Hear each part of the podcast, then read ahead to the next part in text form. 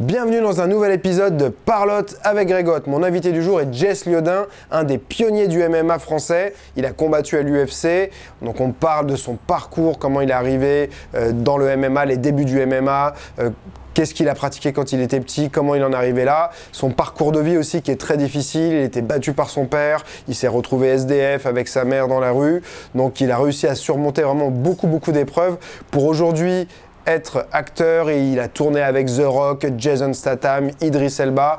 Donc euh, voilà, il donne des cours aussi, il vit à Londres et il a vraiment réussi à complètement changer sa vie malgré un départ qui n'était pas des plus favorables. Donc une conversation hyper intéressante. On aborde bien sûr les sujets euh, qui nous passionnent autour des arts martiaux, des sports de combat, de la self-défense. Je te laisse découvrir ça tout de suite. Allez, c'est parti.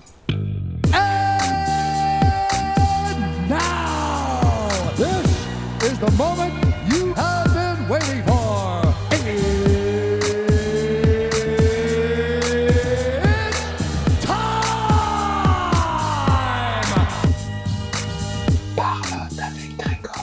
Hello Jess, ça me fait plaisir de te recevoir sur le podcast. Euh, je te considère un peu comme une légende euh, du MMA français. T'es dans les, les, pionniers, je pense, quand même. Hein, un pionnier, ça va plus que légende en même temps. Ouais. ouais. Bah, oui, mais c'est vrai qu'en France, le MMA, on n'a pas eu euh, tant de, combattants que ça sur la scène internationale. Donc, euh, tu peux vite euh, avoir un peu ce, côté légendaire, tu vois, je trouve. en même temps, légendaire, c'est tellement utilisé à la va-vite maintenant. Tu sais, au pub, chez nous, hein, si un mec il va t'acheter des chips, tu fais Ah super, t'es une légende. Donc, maintenant, c'est un peu utilisé n'importe comment. ouais, alors c'est pas dans ce sens-là que je voulais le dire, quoi. mais pionnier, voilà, je préfère pionnier. Un pionnier, ouais. Ouais, ouais, t'es un pionnier. D'ailleurs, je me demandais, j'ai pas vérifié, j'aurais dû regarder est-ce que tu es le premier combattant français à avoir combattu à l'UFC ou Alors beaucoup font l'amalgame et en fait non, je suis le deuxième. non, le troisième. Euh, en fait, beaucoup font l'amalgame parce que euh, le premier c'est Tchèque Congo, mais vu que j'avais combattu avant et que j'avais plus de combats que Tchèque, pas mal de gens me connaissaient un peu plus. Euh, surtout, je combattais en Angleterre et que Tchèque lui combattait plus en Hollande. Et que les combats en Angleterre étaient un peu plus télévisés, un peu plus dans hmm. les magazines. Euh, et, euh, mais Tchèque était le premier et le deuxième c'est Christophe Midou. Ah ouais, Christophe Midou, je me rappelle pas qu'il avait combattu. Il a combattu ah, si, une oui, fois. Ouais, ouais. Il a combattu une fois. Il s'entraînait avec Georges Saint-Pierre, euh, c'est ça Même plus que ça, c'est la personne. Alors Christophe Midou, pour ceux qui connaissent pas, c'est un vraiment pionnier du MMA. Il combattait en MMA en Amérique du Nord, au Canada et aux États-Unis quand il y avait vraiment rien du tout. Euh, c'était pas télévisé, c'était au milieu de nulle part. Les règles changeaient à la dernière minute. Donc voilà, il y a beaucoup de ces combats qui sont pas sur Sherdog, etc. Mm. Et c'est lui qui a introduit, parce qu'il vient du karaté Kyokonshika à la base, et vu que Georges Saint-Pierre faisait aussi du karaté, c'est euh, Christophe qui a introduit Georges dans le MMA, et c'était un de ses premiers coachs aussi. Et c'est lui aussi qui l'a présenté euh, aux lutteurs. D'accord. Ah ouais, donc ouais, lui, c'est vrai que on l'oublie, on en parle plus souvent en fait de lui. Hein. Lui, c'est un poids lourd. Hein. C'est un poids lourd, mais bon, après, Christophe, c'est aussi un bourlingueur, quoi. Il est toujours à droite, à gauche, il passe mm. beaucoup de temps en Russie, etc. C'est quelqu'un qui n'est pas vraiment intéressé par les médias non plus. Euh, donc, voilà, il est passé un petit peu inaperçu. Euh, mais voilà, les gens vraiment qui font du MMA depuis le début euh, ont tous entendu Christophe Midou. Un ouais, mais moi à l'époque, ouais, ouais. Au début, c'était, ça faisait partie des noms qu'on entendait. Il y avait, il y en avait pas beaucoup au final. Hein. Non, non, il y avait que lui. après, il y a aussi Orlando Viette qui est techniquement hollandais, mais vu qu'il était marié avec Valérie Hénin, qui ah était une championne de kickboxing qui était française, et à l'époque, donc, il vivait en France, donc il avait combattu sous, euh, sous le drapeau de la France. Donc hmm. techniquement, c'est lui le premier, mais en même temps, il est plus hollandais que français. Ouais, ouais, ouais, il est pas, ouais, ouais, Lui, il est vraiment, pour moi, c'est un vrai hollandais, quoi. Et lui, lui, c'était euh, l'UFC 2 ou 3 2 ou 3, oui, il a été pris. Euh, il avait gagné un combat face à un kickboxer et le combat n'a jamais été télévisé. On peut le voir par la suite dans des des cassettes spéciales qui sont sorties. et donc, où il a mis KO un kickboxer avec un coup de genou au visage lorsqu'il se relevait. Et après, il avait combattu Remco Padel, un Hollandais, et il avait pris un méchant KO. Ouais. Lui, c'était, pas un judoka, le Remco? C'était euh, un judoka, mais euh, je pense qu'il s'était vendu en tant que jiu traditionnel. D'accord. Hmm. ça, ça, remonte à loin. J'ai, je les ai pas regardés depuis longtemps, les, les premiers UFC, mais euh, en fait, ça a été tellement marquant à l'époque que, enfin, tu vois, je bon, j'ai revu des images, tout mhm. ça, mais je les ai vraiment pas vus depuis hyper longtemps. Et tu te rappelles, tu vois, de, euh, de, de, certains combats, tu te rappelles des noms. Il y avait Kiss Acne aussi, là. C'est lui, je crois, qui avait combattu Akebono, là, il, euh, qui s'était pété la main sur le crâne à force de le taper. Ça, c'était. Ouais, c'était une époque. Euh, bah, qui a révolutionné en fait les, les arts martiaux euh, modernes, quoi. Euh, la vision de, qu'on en avait. Moi, j'ai déjà raconté plusieurs fois, mais j'avais ce. Euh, on avait. euh, je faisais du Wing Chun et on avait Jérémy Dels qui est euh, aussi dans les premiers pratiquants de jiu-jitsu brésilien en France. Alors, pas le tout premier, mais dans les premiers. Il avait été s'entraîner avec Rickson Gracie à Los Angeles, tout ça. Et à l'époque, on savait qu'il faisait ce truc-là, mais on, on s'y intéressait pas. Et puis on a vu les premiers UFC, on a commencé à dire le sol et tout, mais nous on se disait ouais, mais de toute façon le mec il nous approche, on le sèche et tout. Puis un jour, mon prof il a dit bah tiens, vas-y, Jérémy, t'as le droit de les amener au sol. Tous les anciens, c'est tous fait soumettre en 10 secondes quoi. Et donc là, ça remet complètement en question euh, bah, toute ta pratique. Tu te dis bah zut quoi, je, Ouais. enfin, je croyais que, et en fait non. Mais en fait, moi, j'ai toujours touché un petit peu à tout euh, dans les arts martiaux. Donc, j'étais toujours fan un petit peu de tout. Donc, j'étais toujours très ouvert. Et euh, je suis parti combattre aux États-Unis en novembre 1993. Et j'ai combattu en kickboxing là-bas dans un tournoi à Houston, Texas. Et lorsque j'ai gagné, euh, les gens étaient excités parce qu'il n'y avait pas de- pas d'étrangers à l'époque. Enfin, c'était les Ouais. années 90, quoi. Et, euh, et tout le monde me parle d'un truc UFC. Et le premier UFC avait eu lieu genre deux ou trois semaines Ah ouais, auparavant. c'était vraiment euh, ouais. Et certains l'avaient enregistré. Et les mecs disaient, tiens, je vais te faire voir ça? Et ils l'ont mis.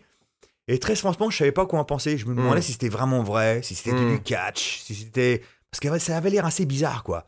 Mais en tous les cas, ça m'a suffisamment fasciné pour dire j'aimerais bien faire ça Ouais, et j'aimerais bien commencer à faire du sol. Ça t'avait donné je- envie toi. Ah ouais, moi, Ouais. quand je suis rentré en France, j'avais un ami là-bas aux États-Unis, donc il achetait Black Belt Magazine. Ouais. Et de temps en temps, tu avais des articles avec les Gracie qui montraient des techniques. Et je lui, ai- je lui disais, envoie-les-moi. Et je regardais et je m'entraînais avec des copains comme ça et je Mm. commençais à m'initier au sol.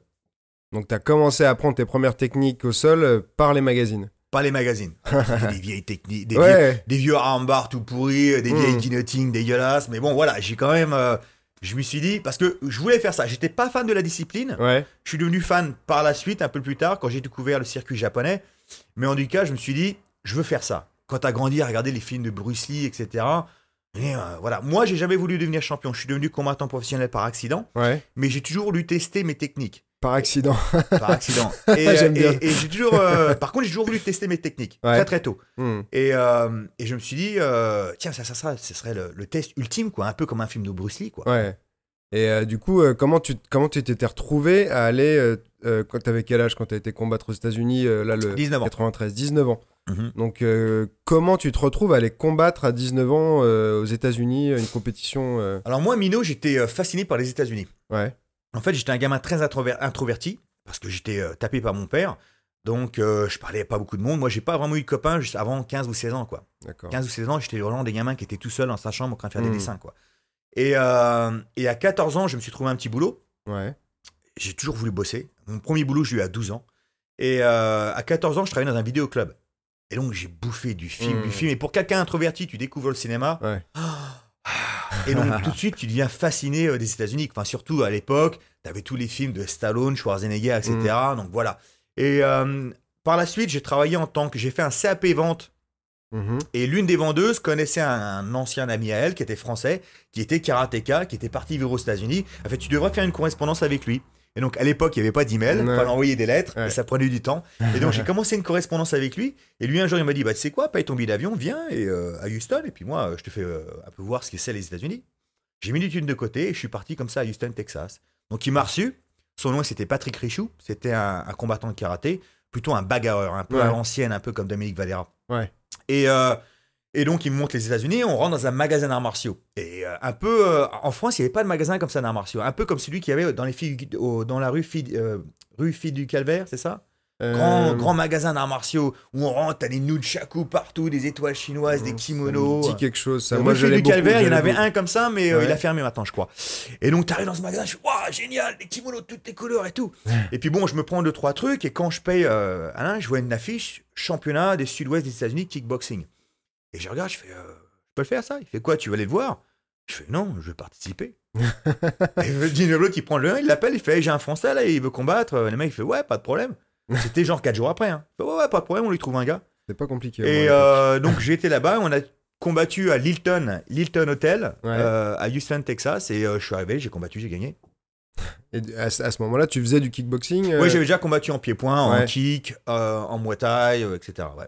Alors, euh, pour refaire un peu le, du coup le, le parcours, t'as commencé euh, à quel âge et par quoi? J'ai commencé le judo habitant, comme Ouais. tous les minots. C'est soit tu fais du judo, soit ouais. tu fais du foot. hein. Ouais. Au foot, j'étais vraiment mauvais, donc j'ai fait du judo. J'étais aussi mauvais, mais, euh, mais voilà. Après, je me suis mis au karaté à 10 ans. Et j'ai vraiment commencé les arts martiaux proprement à 14 ans. Comme moi. Avec quoi, le. Muay Thai.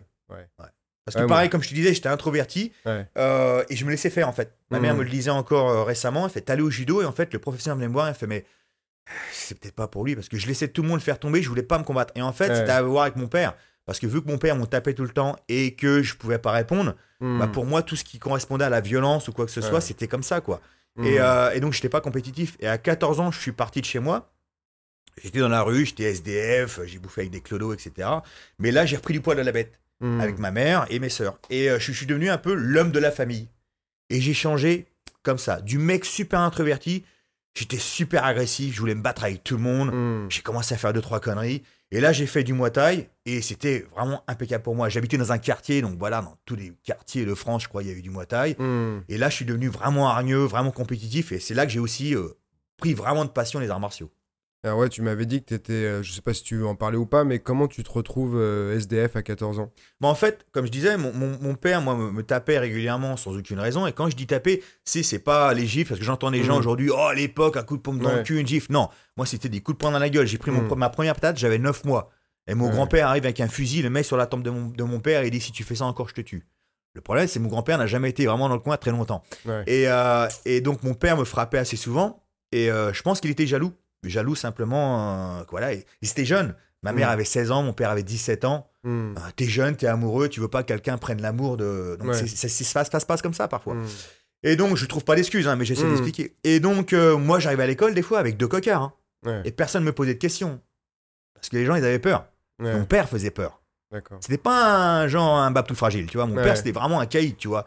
Il faisait un peu euh, gitan, tu vois, avec les cheveux longs, Mm. noirs, frisés, tu vois. Et euh, j'ai la cloison nasale de déplacer, j'ai des fractures dans le crâne, tu vois ce que je veux dire? Ça c'est de mon daron. Et il faisait la même chose à ma mère, ce qui est encore pire. Hmm. Parce qu'à un moment, toi, tu t'y habitues. Tu, tu te fais, tu fais le ninja, quoi. Tu vois, tu te caches le lit, tu te caches dans ta chambre, tu fais pas de bruit, tu dis, Ah, il va passer, il va pas m'apercevoir. Hmm. Mais avec ma mère, il la voit tout le temps, donc il cognait ma mère. Et il y a rien de plus de voir quelqu'un qui cogne ta mère, quoi. Bref. Ouais. Et à un moment, euh, ma mère a dit, bon, ça va plus être possible. Il a 14 ans, un jour, il va se, il va il va prendre un couteau. euh, Donc voilà, donc on a décidé de partir. Mais sauf que tous les gens qui disaient à ma mère, non, mais ça va, c'est bon. euh, hein. Quand on est parti, personne ne voulait nous aider parce qu'ils avaient tous peur de mon père. Et donc, on s'est retrouvés à la rue. Et donc, on a dormi dans une église pendant plusieurs temps. Il y avait un prêtre qui était là, etc. À un moment, il nous en a prêté une chambre. Mais voilà, tu as tous les SDF qui arrivent dans ce centre-là tous les soirs. Et ils récupèrent tous les, les restes du marché. Donc, tous les Mhm. légumes invendus, etc. Et ils te foutent tout ça dans une gamelle, euh, un bouillon. Et voilà, c'est comme ça que tu bouffes, quoi. Et je me rappelle, on était là avec ma mère. On se regarde à un moment. On fait, on fait quoi? C'est la galère quand même, tu vois. On fait, on retourne ou pas Et non, on retourne pas. Hmm. On retourne pas, on en prenait trop dans la gueule, tu vois. Ouais. Et donc après, on s'est retrouvé dans un centre spécialisé avec les femmes comme ça dans la même situation. Et puis après, on a eu un appartement, enfin un appartement, dans un HLM, dans un quartier, euh, voilà quoi. Tu me- C'était à Euh, ça, j'avais euh, bah, 14, 15 14 ans. ouais, et c'était t'étais euh, dans- à quel endroit? Euh, Bourges, Bourges. Bourges, ouais. D'accord. Et Et c'est pour ça, les gens quand tu penses, quand tu dis euh, quartier, quand tu dis banlieue, etc., les gens pensent toujours euh, Paris. Hmm. Mais le problème, c'est que toutes les grandes ou moyennes villes de France Ont euh, des ont des banlieues, quartiers, ont des euh, banlieues. Et, et ouais. j'ai envie de te dire que c'est encore pire. Parce que les banlieues sont encore plus près. Hmm. C'est-à-dire que, un, tu te prends la tête avec un mec ici, euh, tu le verras peut-être jamais. Hmm. Les, les banlieues, ils sont collés, tu vois, aux villes. Donc tu te prends la tête avec un mec là-bas, tu sais que la semaine prochaine, tu vas le revoir à Carrefour, ou tu vas le revoir dans le centre-ville, etc. Tu vois. Ouais. Et moi, j'étais dans le quartier, donc c'était bagarre tous les jours. Hmm. Bagarre tous les jours. Dans les années 80, un babtou dans les quartiers, si tu veux, les mecs, euh, j'étais la cible, quoi, tu vois. Et en plus, je ressemblais à rien, tu vois. J'étais, j'avais 15 ans, 14, 15 ans, je faisais 70 kilos, tu vois. Ouais. Donc, euh, donc à chaque fois que ma mère m'envoyait du pain ou m'envoyait au supermarché pour acheter un truc, tu savais que j'allais passer des mecs, il allait avoir baston de regard et tout de suite c'était bagarre. Hmm. Et euh, je me suis beaucoup battu. Et euh, j'ai commencé à me faire une réputation d'ailleurs dans le quartier, euh, à me battre. J'ai pas toujours gagné parce que Hmm. Généralement quand tu bats un mec, tu le revois une semaine plus tard, il est avec ses cousins, ses copains, ils sont C'est ça. 5-6, tu vois. Donc tu peux pas tout gagner à chaque Mm. fois. Puis surtout quand tu fais de la boxe taille, non seulement tu fais ça, mais tu fais de la boxe taille. Dans le quartier, très vite ça sait. Ouais. Ouais, l'autre là. Et puis ma copine s'appelait euh, Malika Boubakraoui. Ouais. Donc si tu veux, ça aide pas non plus quand t'as le code de popularité. Ouais. et c'est vrai que, ouais, c'est un truc. euh, moi, ce que je dis, euh, c'est une règle que j'explique. Parfois, on parlait de self-défense avant de commencer, tu vois. Mais je dis, euh, faites attention. Quand vous êtes dans votre quartier, là où vous habitez, il faut encore plus, pour moi, éviter de se battre parce que tu vas retomber souvent, tu as tellement de chances de retomber dessus. Moi, moi c'est pareil, moi, j'étais pas dans des quartiers quartiers, mais j'étais à Paris, mais porte de Montreuil, donc c'était un peu, un peu quartier quand même, tu vois. Et euh, le- l'erreur de se battre avec un mec du quartier, à chaque fois qu'on se recroisait, ça, c'était euh, bagarre ou presque, euh, et on se regardait, c'était tout le temps, et tu vois, et du coup, tu te dis, ah, putain, pourquoi je me suis battu avec lui? Parce que pendant 10 ans, 15 ans, il y en a un, je m'étais battu avec lui à 12 ans, et jusqu'à mes 20 ans, quand on se recroisait, on était là à se, tu vois, à, à vouloir se battre, tu vois. Alors que c'est. Enfin, tu vois, donc euh, sur, sur 8 ans, tu, tu recroises tout le temps le mec euh, pour une connerie. Donc c'est vrai que, bon, quand t'es gosse, t'y penses pas. Tu, Ouais. tu, ré- tu réponds à la provoque. euh, Puis t'es c'est chaud en province, hein. les gens ils croient que c'est des c'est chaud en province. Tu vois, moi j'étais à Toulouse, même je vois les frères Chavot sont à Avignon, etc. C'est chaud. Ouais. Moi à Toulouse, j'ai un mec, il était euh, dans une bagnole, il commence à se courser, l'autre il sort un fusil euh, sur la rocade, tu vois. ouais. C'est super tendu, tu vois. c'est Bah ouais, pas, ouais. c'est pas les vacances. Les Ah gens bah. ils pensent ouais Marseille c'est un peu chaud, mais les autres villes ça va. Non non non, Non, mec, c'est Lyon, il y a compliqué, des tu vois. coins hyper. Euh, Ouais. Au lieu de Lyon, il y a des coins hyper chauds. Il y a plein d'endroits où c'est hyper chaud. C'est hein. pour ça que tu me dis, là, les gens pensent pas, et ça ça m'a fait rigoler parce que je me rappelle avoir vu une vidéo de Celle Défense. Alors je vois un mec arriver avec sa petite bonne et son lycra. Ouais, alors il y a un mec assis sur ma voiture. Moi j'ai fait ça, ça, ça, ça, avec une chorégraphie digne d'un film de Steven Seagal. et je suis là, mais tu vois que le mec il a Mm. jamais été dans cette situa- situation. Mm. C'est que du show. Parce que pourquoi déjà d'une, tu vas te péter avec un mec qui est assis sur ta voiture? Ouais. Tu vas risquer de te prendre un coup de couteau, quoi que ce soit, Mm. juste pour rien.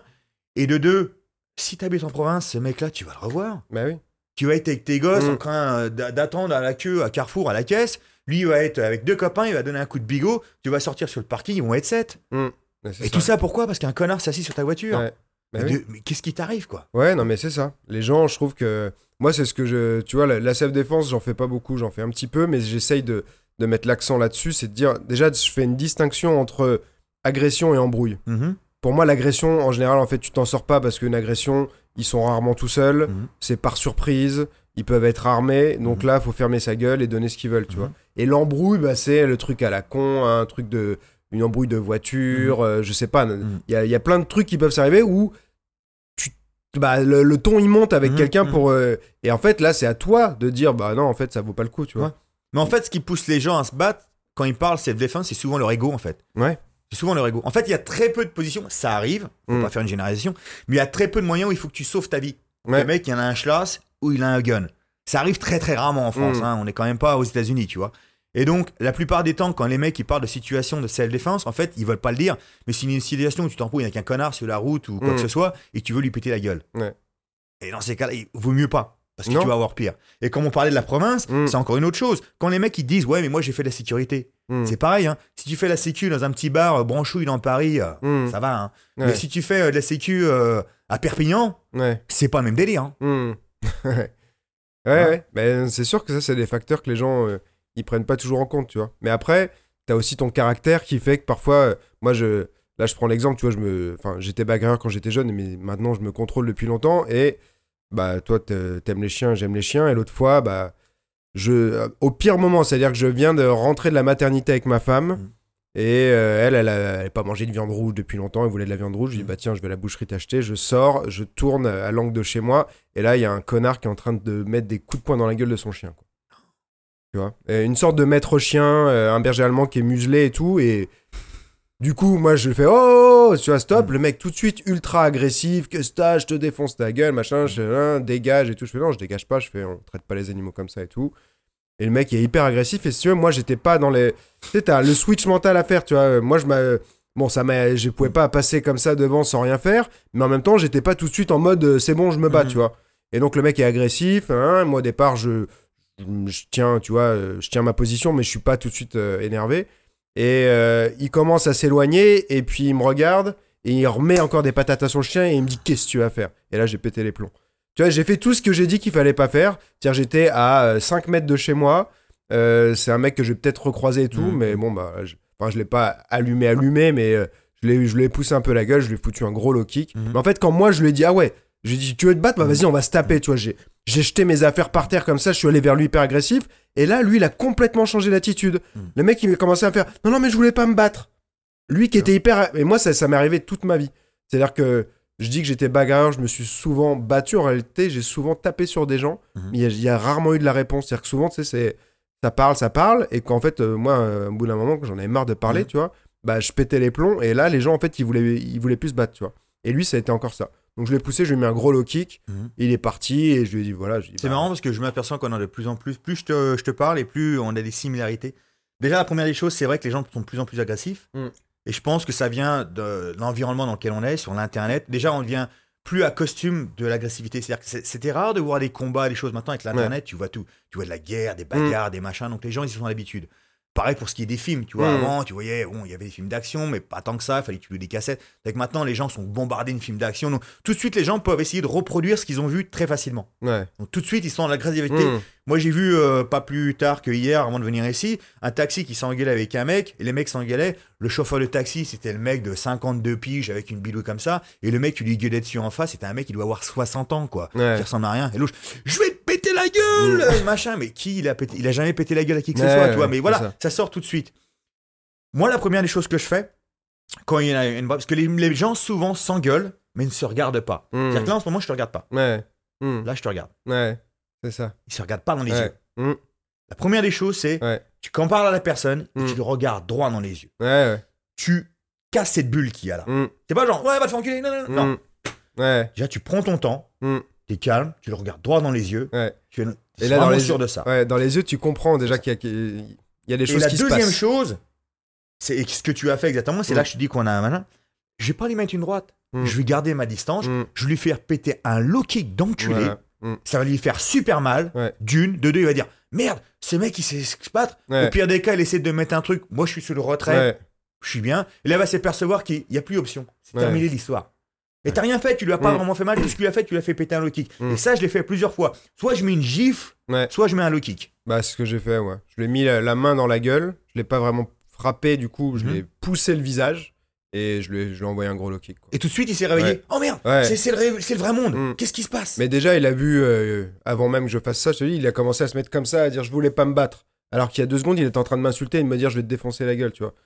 Mais C'est un Et, réflexe en fait. ouais. Les gens sont hyper agressifs, mais en fait, ils savent même pas ce qu'ils disent. C'est un réflexe, c'est un peu comme disait Ah, Mm. va te faire enculer. Ouais, c'est ça. maintenant, c'est c'est devenu Mm. normal. Tu ouais, je vais péter la gueule. Ouais. Parce Ouais. que l'autre, il a jamais pété la gueule à Bah, qui que ce soit. Il se croit quelque chose, tu vois, et le jour, euh, le moment où tu les ramènes dans le présent, dire ok, tu veux ça, bah je te le donne, tu vois. Moi, ça m'est arrivé, je l'ai plein de fois. J'ai des mecs aussi, tu sais, les... ça c'était presque comique, tu vois. Le mec, je lui dis bah vas-y, on se tape alors. Et le mec, euh, il commence à s'éloigner, il fait non, non, mais t'as de la chance. Je fais, mais, euh, je vais reviens, je t'attends, viens, on est là. Ouais, ouais. Et le mec s'en va en me disant j'ai de la chance, euh, je t'aurais défoncé. Mais C'est l'ego. ouais, Ils peuvent pas lâcher leur ego en tout cas. ouais. De plus en plus, les gens maintenant, ils ont des égos démesurés et ils peuvent pas le lâcher. L'autre jour, moi, je sors de ma voiture sur un parking souterrain, donc il faut être à, à 10 miles de l'heure, 10 miles de l'heure, et donc je vois arriver de loin, donc je fais aller. Sauf que l'autre, il allait à plus de 10 miles de l'heure, donc automatiquement, il fait ça. ouais. Donc, il gueule derrière. J'ouvre la voiture, je sors. Je suis pas un gorille, mais quand les mecs ils me voient sortir de la voiture, ils disent ah, merde, quand même. Et j'arrive à sa fenêtre, je cogne, je fais mais qu'est-ce qui t'arrive? Ah, tu m'as coupé. Je fais oui, oui, je t'ai pas coupé. Tu dois euh, conduire à 10 Ouais. et là t'étais au moins 20. Donc t'aurais été à ta speed normale, ça aurait été quoi. Ouais, mais pourquoi t'es agressif avec moi? C'est pas moi qui est agressif. Je t'explique. Tu gueulais dans ta bagnole, tu faisais des gestes partout, tu klaxonnais. On est d'accord? Mm. et là, je m'en vais. Et lui, ironiquement, il fait Ouais, euh, bonne soirée, hein. Ouais, Il, il, veut- il, il était Il en train de se chier dessus. ouais. Il a, il a fait une grosse strate de pneus, mais il peut pas s'empêcher d'avoir le dernier mot. Ouais, il veut avoir raison malgré tout. Les gens, ils savent pas admettre euh, qu'ils ont tort en fait. hein. Même euh, ils vont, ouais, ils vont aller tellement loin dans le pour pas admettre qu'ils ont tort. euh, c'est hallucinant. Et ça, c'est dans la vraie vie. Donc, c'est pour ça que j'argumente jamais avec les gens sur l'Internet. hein. Hmm, L'Internet, c'est multiplié par 100. Ouais. Donc, c'est pour ça quand les mecs, ils disent des trucs, des machins, des bidules. Moi, je vais même pas lire les commentaires. Là, il y Mm. Aura des commentaires. Je vais même pas les lire. Je vais pas les lire, je vais pas les répondre, ça m'intéresse pas. Moi, j'essaie de répondre aux commentaires, mais parce qu'il y a souvent des choses intéressantes. Il y a bien sûr des choses pas intéressantes, des gens euh, qui sont euh, soit pas intelligents, soit dans la provoque. Mais c'est vrai que parfois, il y a des choses qu'on te dit, et en fait, euh, bah, dans la vraie vie, dans la vraie vie, on, on te l'a jamais dit, tu vois. Non. Mais euh, il y a des, enfin bon, j'ai des commentaires, mais en fait, c'est quasiment risible, tu vois, parce que tu, tu te dis, tu essaies d'imaginer la personne qui a derrière son clavier, et moi, souvent, je leur dis, mais en fait, déjà, pour, euh, pour prendre du temps, passer du temps de ta journée à écrire un commentaire Mhm. pour dire un truc négatif, en fait, je te plains, t'as une vie, euh, t'as une vie qui est triste, tu vois, t'as rien dans ta vie pour, euh, pour consacrer du temps à ça, tu vois. En fait, c'est souvent ça. Alors, pas tout le monde, il faut pas faire une généralité, mais Mm. la plupart des gens qui sont hyper actifs dans les commentaires, quels qu'ils soient, sur tout et rien, c'est des gens que personne n'écoute dans la vraie vie. Mm. C'est des gens, tout le monde s'en fout complètement de leur avis. Ouais. Et donc, mais ils ont tellement envie de parler comme les autres. Il fait, mais oui, mais ce chroniqueur là, il est con, Mm. mais lui il parle, mais lui il parle Ouais. aussi. Donc moi aussi j'ai envie de parler. Donc il, il parle sur tout, sur rien, Ouais. juste pour parler, essayer de créer. Regarde tous les gens, s'il y a un, un- un clip d'un film ou un trailer de film Mm. sur, euh, sur Facebook, regarde tous les gens, c'est nul, c'est une merde, c'est machin. Les gens sans intérêt, tu vois. Et les gens ils veulent hein. juste essayer de, de faire comme tout le monde en fait. Ouais. Et, et le, le- surtout dans les, dans les sports de combat, ceux qui parlent le plus et qui essaient de contredire, c'est très souvent ceux qui s'y connaissent le moins. Bah souvent dans leur euh, dans leur euh, discours, tu vois que bah t'es pas un pratiquant en fait dans ce que t'es en train de dire, tu vois. Parce que ce que tu dis, enfin pour moi, ou alors des fois je sais pas, je, je fais des, des suppositions qui sont fausses, mais euh, c'est des trucs que tout le monde, pour moi, tout bon pratiquant sait, et t'es en train de me, me tenir un discours. euh, tu- je pense que t'as juste regardé des vidéos et que t'as joué à la console, quoi, ça. tu vois. euh, pas possible. Mais il y a beaucoup des gens comme ça dans les salles. Ouais, il y en a, il y en a, beaucoup de gens il y en a beaucoup, ouais. Surtout dans vrai. toutes les salles de muscu maintenant. Moi, j'en vois beaucoup dans la salle où je suis, euh, des mecs, tu vois très bien qu'ils ont jamais fait d'arts martiaux. Alors, ils sont assez euh, athlétiques, tu vois, ils ont Mm. fait un peu de stretching, ils font un semblant de savoir faire de l'anglaise, ils Mm. font deux, trois coups de pied de ci, ça, mais tu vois, il y a rien vraiment de propre. Ils ont juste regardé des trucs sur YouTube, ils ont regardé Ouais. deux films de karaté. Puis Ouais. voilà, parce qu'ils sont plus ou moins athlétiques, ils arrivent de faire croire Ouais. que. Mais euh, les Mais mecs, ils font jamais de liste de de les- gants, quoi que ce soit, tu vois. Puis les Ouais. mecs, ils, parlent- ils prennent de haut, tu vois. Hmm. Ils veulent pas faire le cours. Fait, non, non, non, ils font jamais des cours, tu vois. Mais par contre, Ouais. ils veulent toujours montrer à les mecs. Ils voient un mec qui galère un peu dans un sac. Et petit, viens ici, je vais te montrer. Ouais. Ouais, mais t'as- tu sais aussi bien que moi que t'as jamais envie d'être ce mec-là, en fait. Non, Ce mec-là, sa vie doit être vraiment triste. non, c'est ça, c'est clair. Et pareil pour le mec sur, euh, sur, sur YouTube. Si ta vie, c'est que ça, Hmm. ta vie, elle est triste, mec. Moi, c'est vrai que voilà, j'essaye de, de répondre aux gens parce qu'aussi, quand c'est pas euh, des, justement des abrutis et tout, je me dis, bah, c'est quelqu'un qui a, si c'est quelqu'un qui te fait un compliment et tout, bah, il a pris de son temps, tu vois, Mhm. pour te laisser ça. Donc, moi, je, bah, tu vois, je vais, je vais pas euh, juste lire et puis, euh, Mhm. donc, je les remercie la plupart du temps. Ils me posent des questions, j'essaie de leur répondre et tout. Après, parfois, j'argumente avec des gens qui, qui disent des conneries. Je devrais peut-être pas, mais parfois, ça m'amuse. Après, aussi, toi, c'est ton métier. C'est-à-dire, enfin, c'est ton métier. C'est, normal que tu Mm. parles avec tes euh, gens qui te suivent parce qu'en fait, c'est un échange. Donc, euh, tu peux pas dire, hey, kiffez-moi Mm. et je. Non, faut que Ouais. tu leur parles, etc. Moi, c'est, c'est, c'est, ça, ça n'a rien à voir avec ça. Tu vois, tu m'aimes, tu m'aimes pas. Bon, bah, c'est bien, tu vois. Euh, et puis, euh, c'est, c'est, c'est trop facile en fait. Parce que même Mm. moi, tu vois, de temps en temps, sur mes réseaux sociaux, j'ai des gens qui me posent des questions. ah, Jess, alors j'ai un combat dans euh, Mm. 15, semaines, euh, 15 jours. Est-ce que tu peux me dire comment faire du cutting? Mm. bah déjà d'une, il y a Google, tu peux faire une recherche, ça te dira. Deux, si tu fais un combat dans deux semaines, t'as pas un coach qui te Ouais. prépare, qui te machin, ça. qui te truc, Mm. tu vois. Et les gens ils font même plus de recherche maintenant, c'est-à-dire que t'es devenu Google pour eux. Ouais, c'est ça. C'est des gens Ça, que tu connais ni d'Adam, ni, Ouais. ni d'Ève, tu les reverras jamais. Ils commencent toujours à Hé mec Mm. Ouais. De quoi, hé mec? Tes parents ils t'ont jamais appris à être poli, Ouais. tu vois. Et puis euh, ils te posent des questions à la con, et si tu leur réponds, réponds pas assez vite ou pas à ce qu'ils ont envie, euh, Mm. ils commencent à s'énerver, etc. Moi, ça m'arrive souvent. hein. J'ai des gens. euh, alors, je sais pas, ils sont peut-être naïfs et tout ça parce que ils voient que tu fais des trucs gratuits sur Internet. Donc, euh, je sais pas, ils se disent que tu es peut-être à leur, à leur disposition. Ils savent pas que c'est aussi ton métier. Mais j'en ai qui, qui m'envoient carrément euh, euh, leur taille, leur poids, leur objectif, machin. Tu peux me faire un programme, s'il te plaît? Bah non, je vais pas te faire un programme. enfin. C'est très français aussi, ça. Ouais. C'est très français. On en a discuté avec Yacine hier, euh, qui lui qui fait du coaching euh, en Muay Thai, etc., qui prépare aussi des combattants et qui aussi s'entraîne euh, parfois aux États-Unis. Ouais. Et, et- et comme on dit, aux États-Unis, tout est business là-bas. Il Mm. n'y a rien. Si tu payes pas, il n'y a rien. Mais en France, on est à complètement l'opposé de ça. C'est-à-dire que les gens ont tant eu l'habitude qu'on leur donne des choses qu'ils comprennent pas qu'il faut payer. Donc lui, Ouais. il a des, des combattants qui, bon, ils ont un combat à venir dans deux mois.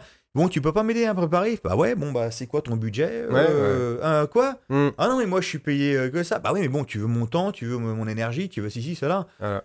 Et après, on te dit que tu que t'es pas un vrai passionné euh, et que tu t'es que un businessman et que tu fais que ça pour l'argent parce que tu veux te faire payer. Mais moi, je dis toujours, c'est un métier. hein, donc, Il y a un juste euh, milieu. Bah oui, puis si c'est ton métier, dans quel autre métier les gens vont venir te, re- te reprocher de vouloir te faire payer pour ton métier? Sinon, c'est pas un métier, c'est juste un passe-temps. Quoi, Et tu quand t'es chez Eric, Paulson, c'est qui qui a Ouais. payé ça? Ah ouais, là, c'est moi et ça, m'a- ça me coûte, euh, ça me coûte Hein? au moins 2000 euros les- la, la semaine, tu vois. Exactement. Et je l'ai fait plusieurs fois et bon. Alors c'est vrai que c'est pour ça que des fois, bon. Après, chacun fait avec ses moyens, je comprends, tu vois. Mais quand moi je fais un stage à 50 ou 60 euros et qu'on vient me dire ouais, c'est trop cher. Et que moi je viens de payer 2000 euros pour aller m'entraîner une semaine, tu vois, euh, je suis là, bon, ok, bah en fait, t'as peut-être pas les moyens, je Mhm, comprends, tu vois, mais viens pas me dire, moi je prends toujours cet exemple à la con, je vais pas chez Porsche et les insulter, leur dire Eh, vous êtes des enfoirés, vos voitures elles sont trop chères. Je Non. peux pas m'acheter une Porsche, je m'achète pas une Porsche, tu Mais vois. C'est tellement français, regarde tout le monde qui gueule en ce moment avec tout ce qui se passe politiquement. Mm. Aussitôt que tu fais plus d'oseille que moi dès le départ, Ouais. tout t'es une merde. Ouais. C'est très français tout ça. Bah ça, les, les gens, ils, ils- bon, ils aiment bien aussi euh, critiquer les patrons, tu vois. Alors t'as patron et patron, mais des fois je rappelle aux gens en fait, mais si t'as pas de patron, t'as pas d'employé en fait. Donc s'il y a pas d'employé, il y a pas d'emploi. euh, après, voilà, le, le système politique, c'est plus compliqué que ça. Mm. C'est en même temps, même eux, c'est compliqué. C'est-à-dire qu'on voit qu'ils font des milliards, mais en même temps, ils doivent aussi des milliards aux banques. Ouais. Et si tu fais pas tous ces milliards, la banque, elle va pas te prêter l'oseille. Il faut que tu sois compétitif par rapport aux autres. Mm. Si tu perds de l'argent, bah, il faut que tu vires les employés, etc. Donc, même au niveau, je dis pas que c'est un, un- un truc parfait, mais par contre, Ouais. si tu es contre ce sy- système économique Mm. et que tu as des Jordan et que tu as un iPhone, Ouais. j'ai envie de te dire, ferme ta gueule. Ouais, c'est comme le, t'es pour ou t'es contre? Il y avait une vidéo d'un là de- de- pendant les manifs euh, à Bordeaux, je crois, d'un d'un gilet jaune en Canada Goose, donc qui coûte euh, 1000 balles, qui Mhm. était en train de casser un abribus, tu vois. T'es là. bon.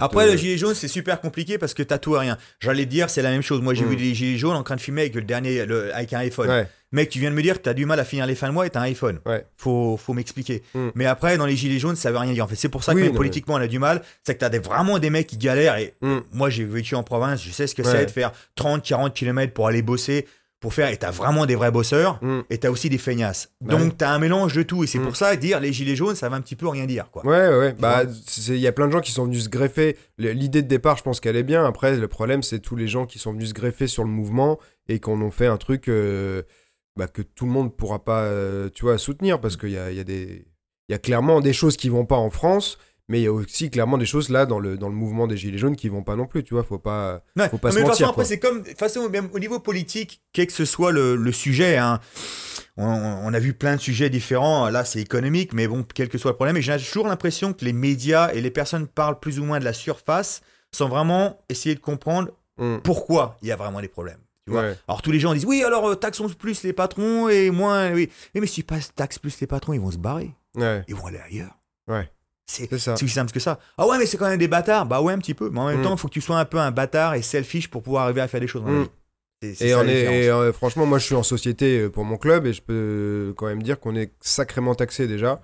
Et que justement, si on était moins taxé, on- moi j'aurais bien pris un deuxième euh, employé, mais avec les conditions actuelles, euh, c'est pas possible. Et moi, je pense que c'est ça. Parce qu'en fait, ils veulent virer des taxes sur les grosses entreprises. Moi, j'ai pas trop envie qu'on vire des taxes sur les grosses entreprises. Mm. J'ai plus envie qu'on vire des taxes sur les petites et moyennes entreprises. Mhm. C'est-à-dire que des mecs comme toi, le mec Ouais. qui ouvre un restaurant, une boulangerie, Mm. lui dire bon euh, pendant tant de temps on va te prendre moins d'impôts moins de trucs et tout on va voir comment ça marche si tu emploies plus Mm. de gens etc et au Bah oui. fur et à mesure on va réajuster Ouais. c'est ça que j'ai envie moi tous les gens qui me disent qu'ils ont envie d'ouvrir un petit business que ce soit Mm. un, un truc de sport un kebab ou quoi que ce soit c'est aussitôt que tu commences à faire Mm. des paplards déjà c'est une tonne de paplards par Ouais. rapport à l'étranger Ah bah ouais. et tout de suite bam ils te tombent dessus donc c'est normal les mecs ils font ah tu vois et c'est pour ça qu'ils cassent déjà tu sais quand le mec le patron il te dit euh, j'ai envie de faire des startups Mm. mais c'est pas la même philosophie. Tu es en Angleterre, aux États-Unis, une start-up, t'ouvres un magasin comme ça demain. Mm. C'est fait, vite fait. Tu vois, tu vas un truc, tu fais un rem- remplir un Mm. forme, tu donnes un chèque, c'est parti, c'est parti. Ouais. Tandis qu'en France, c'est déjà tellement compliqué et quand tu ouvres ton business, il cartonne la gueule dès le départ. C'est pas un pays de start-up. Non, déjà dès pas le un pays départ, par rapport à toi, parce que tu Ouais. niques les gens avec tes taxes. Donc on- tu peux pas dire c'est un pays de start-up. Tu peux Mm. pas te comparer aux États-Unis. Et attention, moi je dis ça, je, je peux pas, je peux pas vous dire, euh, je suis plus pour les pauvres, je suis plus pour les. eh, je viens d'expliquer, Mm. j'étais super, j'étais pauvre. Donc, Ouais. euh, donc voilà, moi j'ai vraiment galéré, même quand j'étais avec mes parents, avant même des SDF, on n'était pas riches. Hein. Ouais. On se démerdait. Bon, ce qui est bien, c'est que mon père il faisait pas mal de magouilles, Mm. donc euh, on avait quand même un magnétoscope à l'époque. mais euh, mais euh, mais on n'était pas riches quoi. Ouais. Et quand je dis pas riche, c'est vrai que moi ça me rappelle quand j'entends les gens aujourd'hui ah les 10 derniers jours du mois, les 15 derniers jours du mois, c'est dur. Mm. Je fais mais dans les années 80 ça existait déjà. hein. Ouais. Moi, je me rappelle le soir, on n'avait rien à bouffer. On faisait des, des bols de café avec des gâteaux. C'est que les, les- les- le paquet de 2 kilos, ça coûtait genre, tu vois, euh, 10 francs. Ouais. Et on remplissait le café de gâteaux et on mangeait ça le soir, quoi. Ouais. Mangeait pas de la viande tous les jours. Ouais. euh, tu vois ce que je veux dire C'était une époque différente. Sauf qu'aujourd'hui, les gens sont, sont dans un certain confort. Mm. Et je dis les gens, je dis pas tout le monde. Donc, euh, ils veulent plus.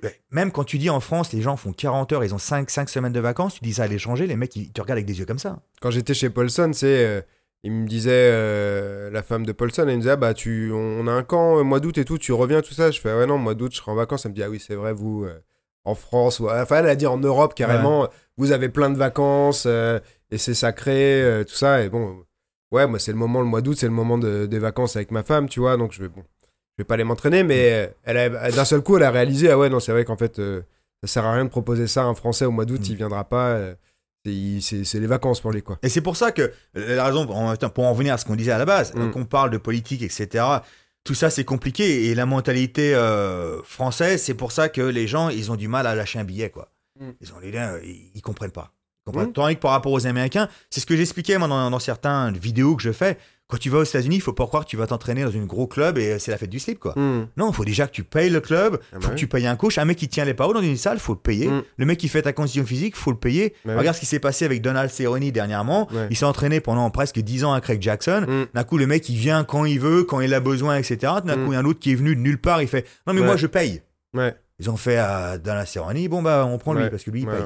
Ouais. Et c'est partout pareil, toutes les salles aux États-Unis, c'est comme ça. Les mecs, ils me disent toujours Moi, je rêve de faire du MMA. Je dis Bah, entraîne-toi, fais des trucs. Non, Mm. non, la France, dès le départ, la France, pour eux, c'est nul. Ouais. En fait, ils peuvent avoir un bon niveau déjà en France. Mais non, Mm. eux, eux, c'est les États-Unis.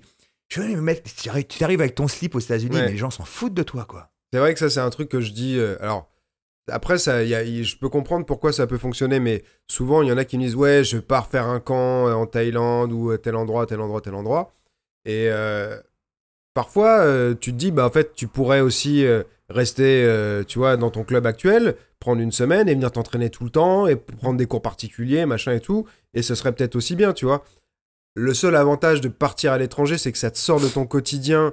Et donc, tu vas là-bas et bah, tu y vas que pour ça. Mhm. Alors que si tu restes dans- peut-être dans ton quotidien avec tes habitudes, t'as un tel qui te dérange, t'as machin et tout. C'est vrai que moi, bah, quand je, je pars aux États-Unis, j'y vais, c'est que pour moi. Mhm. J'ai pas de cours à donner. Je suis, tout seul. Il n'y a, même pas ma femme qui est avec moi. Je, suis- là-bas que pour ça. Donc c'est, je m'entraîne le matin, l'après-midi, le soir, je récupère et je recommence, tu vois. Mhm. Et je fais rien d'autre, quoi. Je regarde euh, un peu la télé pour me détendre et basta, quoi. Et c'est vrai que quand t'es dans ton quotidien, c'est dur de faire ça, tu vois.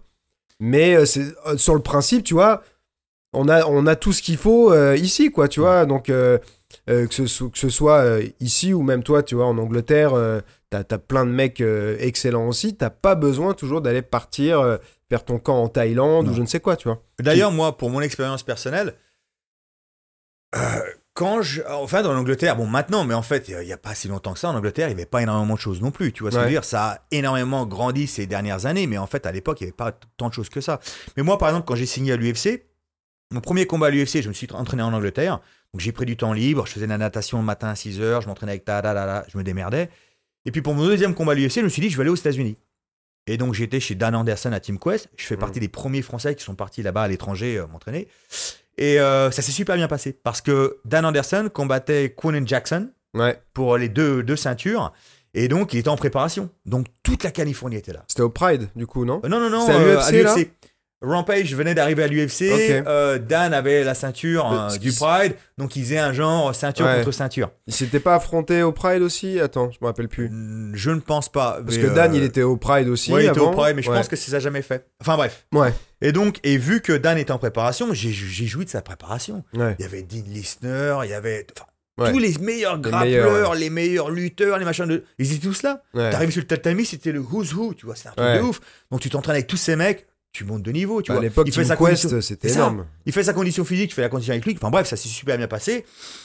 Et euh, voilà, j'ai fait le combat. Et la deuxième fois que je suis retourné là-bas, Dan il combattait pas. Hmm. Là, c'était différent. Il Ouais. avait personne sur le tatami. Personne venait. Ouais. C'était vers Noël en plus. Et il y avait Sukuju qui devait combattre. Donc, on a été à Las Vegas. Il fallait venir avec lui parce que la salle était per- per- fermée pendant les par- périodes de Noël. Donc, le coach, Hmm. il fait Bon, allez, viens à Vegas, on va ramener des mecs. Il y avait Vinny Magales, etc., qui devait venir et s'entraîner avec nous. Fort. Sauf que Vinny Magales, il sortait le soir en boîte de nuit, Ouais. aller tripoter des culs. Il venait pas le matin euh, à s'entraîner. Ouais. Le mec, il arrive une heure en retard avec sa chemise encore de la boîte de nuit de la veille, etc., Ouais. tu vois. Et donc, j'ai fait une préparation de merde. En plus de ça, je me suis fait une déchirure. J'étais carrément pas prêt, quoi, tu vois.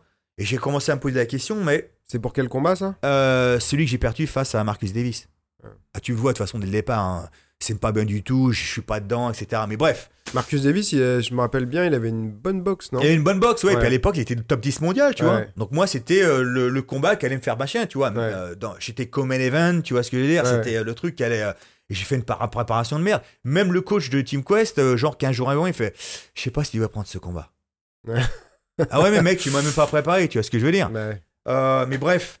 Et euh, tout ça pour dire qu'après, je me suis posé des questions. Je me suis dit, mais est-ce que j'ai vraiment besoin de partir là-bas? Hmm. Et la raison qu'à chaque fois, je partais là-bas à chaque fois, c'est parce qu'en fait, c'était d'être en dehors de tout. Hmm. Ouais. En dehors de tout, et t'as qu'une chose à faire, c'est t'entraîner. ouais. T'es pas dans ton confort. Ouais. Et tout ce que t'as, c'est entraînement, entraînement, Et entraînement. dans ton quotidien, il va toujours se mettre en travers de ton chemin, même si tu te dis, allez, il faut que je me consacre à ça à 100%. Mais il y a, y, a, il y a les gens autour de toi, il y a. Enfin, ouais, t'as tout ton truc habituel où si tu dis aux gens, maintenant vous me dérangez plus pendant euh, tout ce temps-là, ils vont quand même te déranger. Moi, Et, après, euh, pour le combat d'après, j'étais chez Joe Stevenson, et c'est dans une ville qui s'appelle Victorville. Alors, tu dis ça aux Américains, ils sont morts d'œil, hein, parce que c'est une ville entre Los Angeles et Vegas. Ouais. C'est une ghost town. Tu vois, il Ouais. y a rien. Walou. que les cutés rue du sable. Et euh, donc, j'arrive là-bas. Et euh, déjà, le, le coach, il est un peu bizarre, tu vois. Je connaissais pas. Moi, je connaissais Joe Stevenson, on s'est rencontrés, mais le coach, Ouais. il est un peu. Il est un peu chelou. Et bref, un mec m'emmène dans la Fighter House. Donc, généralement, Mhm. ils ont une maison pour les combattants qui restent. Sauf que c'est une maison toute nouvelle. Elle a 20 minutes de voiture euh, donc de, de la salle. Elle est au milieu d'ulle part, dans le désert. Tu vois? Et j'arrive dans la maison, et en fait, la maison est à peine finie de construire, en fait. Il n'y a pas de télé, il n'y a pas d'internet, et je suis le seul à vivre dedans. Et c'est le samedi, le mec il me laisse ça, il fait Bon, allez, à lundi Et il se barre, et moi je suis là. J'ai pas à bouffer, j'ai pas à boire, j'ai rien, t'as pas d'internet, et t'es au milieu du trou du cul du monde, mec. Hein. C'est-à-dire que la, je te dis, la, Mm. la ville, elle a 20 minutes de bagnole, Ouais. donc, euh, et dans le désert. hein. Ouais, parce que. euh, Donc euh, Vegas, tu te dis, est-ce que j'ai envie de marcher dans le désert? Il y en a pour qui ça n'a pas trop marché. Hein. Non. Donc. Il y en a qui ont essayé. Ouais. Et euh, donc, euh, et, et c'était comme ça pendant tout le camp, quoi. Ouais. Et c'était une horreur. À chaque fois qu'on venait. Et euh, tu fais le cutting, tu fais le machin, le truc. Et là, après, quand j'étais retourné aux États-Unis, j'avais trouvé quelqu'un qui m'a dit Tiens, ma sœur, a une bagnole. Et je dis Est-ce que je peux louer sa bagnole? Et j'ai loué la bagnole de quelqu'un. Et là, j'ai- Mm. j'ai pu aller à droite, à gauche. Heureusement, parce qu'il fallait que je descende à 70 kilos. Ah, parce qu'ils t'avaient ouais, laissé, t'avais pas de voiture, t'avais rien, quoi. Non Non, j'étais vraiment tout seul Ouais. dans une baraque sans rien, quoi. Et des fois, euh, il venait me chercher, il se venait à la salle, l'autre, il était pas de bonne humeur, il me tenait pas les pas je fais non, non, non, vas-y, euh, fais ça, fais machin. C'était pas pro, quoi. Ouais, ouais, et pourtant tu payais, hein. Joe Daddy, euh, il a, il a été SDF, lui, hein, j'ai vu. un- ouais, alors lui, c'est toute une il a, histoire. mal, hein. euh, il, a mal, euh, il a mal fini. Ouais. Non, mais lui, il a même euh, très mal commencé, en fait. C'est-à-dire Ouais. que ses parents étaient euh, addictés au crack, ouais. il l'a enfermé dans sa chambre, il était parano, il croyait qu'il allait les tuer. Ah non, et puis il y a des histoires dans lesquelles que je préférais pas rentrer, qui sont très personnelles, on pourra en reparler par la suite, mais le Mm. mec, il vient loin. Donc ça a été très difficile. Parce qu'à un moment, il était. Bon, il était pas, je pense, dans le top 5 et tout, mais c'était quand même un peu. Ouais. euh, il, il avait gagné le, le TUF. euh, Ouais, c'était, ouais. je sais plus lequel TUF, le 2. Moins de 85 kilos, Ouais. un truc comme ça. Le mec, il faisait dans les- 90 kilos. Ouais. En fait, normalement, il combat à 70, il a même combattu, je crois, à 65. Tu C'était un des deux ou trois premiers TUF. Tu te rappelles quand le mec avait fait l'exercice, il était comme ça, il fallait Ouais. qu'il passe autour, il avait Ouais. fait un nombre inconsidérable de Ouais, fois, etc. c'était, une machine, quoi. Ouais. Et c'est vrai que moi, je l'ai revu. euh, il avait fait le- dans le comeback, je sais plus comment ça s'appelait. Il y avait un TUF où ils ont fait revenir des Mhm. mecs et tout. Et euh, je l'avais vu dans la série euh, Kingdom aussi. Ouais. Euh, tu sais, je sais pas, avec Frank Grillos, tu vois. une série sur Une le série MMA. télé, ouais, ouais, j'ai jamais Ouais. regardé, mais je vois c'est quoi. il, jouait dedans, il faisait le coach, tout ça, mais dans le, le, le, le teuf là, qui a eu lieu il y a 2-3 ans, en fait, il montrait, mais il, enfin, vraiment, il était, tu sais, avec les cheveux longs, Mm. la barbe et tout marqué, le vrai homeless des États-Unis, tu Mm. vois. Et là, putain, Le problème, c'est qu'il a il commencé a très jeune. comme ça, quoi. Il a commencé très jeune. Ouais. En fait, vu qu'il avait rien, etc., il a eu un coach qui est devenu un peu son père spirituel. C'est là qu'il y a eu une petite couille, mais bon, j'en parlerai pas. Et euh, Mm. il a commencé à combattre dans les King of the Cage, etc. Je crois qu'il était même pas majeur. Ouais. Il était même pas majeur. Donc il a commencé très très jeune. Et euh, c'est pour ça, du jour où il est arrivé à l'UFC, les mecs sont déjà fatigués. Mm. Et, Ouais. et en fait, c'est ce que je disais à quelqu'un. Je pense que une carrière de combattant doit être très courte. Il faut euh, arriver, si tu envie, c'est ce que je dis aux mecs maintenant. N'importe qui, plus ou moins, peut arriver à l'UFC maintenant. Mm. Si tu as un peu de talent, tu as quelques victoires, tu peux arriver à l'UFC. Mais le but du jeu, est-ce que tu veux dire à tes copains que tu as combattu à l'UFC Mm. ou tu veux devenir compétitif à l'UFC Ouais. Et ce que je dis aux mecs, je fais, je fais un maximum de combats. Comme ça, quand tu arrives à l'UFC, tu es déjà performant Mm. et tu es prêt à démonter les mecs. Les Ouais. deux premiers mecs qui vont donner dans leur, leur undercard, démonte-les. Ouais. Et très vite, ils vont faire ce mec-là, on va pouvoir le pousser. Et là, tu vois, si déjà tes premiers combats, c'est bof bof, c'est moyen, c'est des split decisions, tu vois, Mm. Ouais. face à des mecs inconnus, t'es pas vraiment percutant, ils vont faire Ouais. lui. Bah, surtout que je crois qu'ils ont quelque chose comme 500 combattants maintenant. euh, par Et très rapport vite, tu fatigues. euh, Tu vois, même des, des combattants, et c'est ça que je veux en venir, pardon, c'est que, en fait, tu peux rester motivé qu'à un certain moment. C'est-à-dire que si tu arrives à l'UFC, tu vois les mecs, ils montent, ils montent, ils viennent top 10, top 5, ils, oh, ils reperdent, ils redescendent. mm. Ils remontent, ils, remontent, ah, ils redescendent. tu vois. Ouais. Et à un moment, tu fatigues. Ta motivation n'est plus là. Tu le fais pour le faire, ça devient ton Mhm. métier, mais tu gagneras jamais la ceinture. Ouais.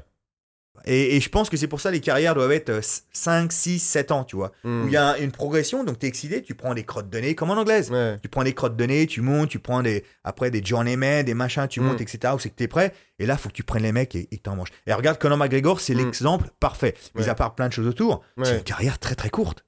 Du jour où il a commencé, où il a gagné la ceinture, il Mm. y a rien. Le mec était super motivé. Ouais, il est passé en 4 ans, euh, je crois, d'inconnu à C'est ça. la plus grosse star de tous les temps quoi, en MMA. Quoi. Parce que tu es super motivé, tu as la dalle, tu veux combattre tous Ouais. les jours, tu veux machiner. Tandis que voilà, à un moment, tu dis, je commence un peu à en avoir marre. Et Et tu- qui vois. tu te demandes, tu vois, par exemple. Dans la euh. Voilà, c'est. Mais et, je sais pas si t'as vu, là, il signe un combat avec euh, Connor. Donc, euh, il, il va pas combattre pour le titre, Hmm. mais en termes d'argent, Ouais. il a quand même peut-être fait bien, de, bien fait plutôt de, de continuer parce que il a cette opportunité-là, Mhm, quoi. mhm. Alors qu'il va, ça va peut-être être le faire valoir de, Ouais. de Connor. Je pense que là, Connor, il a envie d'avoir un combat euh, un peu plus facile. euh, tu Il vois, quand euh, même, Cerrone m'a plus impressionné sur son dernier combat. C'est-à-dire Ouais. que moi, je vois des choses que d'autres personnes ne voient pas, euh, peut-être, parce que j'ai combattu, parce que je vois psychologiquement ce qui se passe dans un combat. Et Donald Cerrone m'a fait toujours penser à un bully. Ouais, C'est-à-dire que il aime, quand les mecs sont pas très bons, il les défonce. ouais, Quand le mec il est bon, il veut faire copain-copain. Ouais, Il est toujours, hé copain, à la Mm. pesée, il veut essayer de se rassurer. ouais. Il veut essayer de transformer le combat un peu en sparring. Et Ouais. c'est pour ça qu'à chaque fois que tu touches, il touche les gants, il veut que tu rigoles, il veut pr- Ouais. reprendre confiance en lui. Mm. Et quand il reprend confiance en lui, il peut te battre. Ouais. Par contre, si tu es là et que tu lui donnes rien et que tu lui Mm. rentres dans la gueule, généralement ça passe pas. Ouais. Mais on a vu euh, contre euh, l'anglais là, euh, celui qui a perdu contre Tim Woodley, contre Woodley la dernière fois. euh, ouais. Oh, j'ai un trou de mémoire. Darren, Darren Hill. Ouais, Darren. Hill, c'est ça, ouais. Mais tu l'as vu aussi lui, face euh, à, Ma- à Matt Brown. Matt Brown, Ouais. il commence à gagner. D'un coup, Mm. Matt Brown, il reprend du fil du truc. Tout d'un Ouais. coup, il fait Ah, je, je, je, ouais, vois. Et son dernier combat, ce que je veux dire, c'est que justement, le mec, il avait hein. Le mec, il a pris, euh, il était dangereux.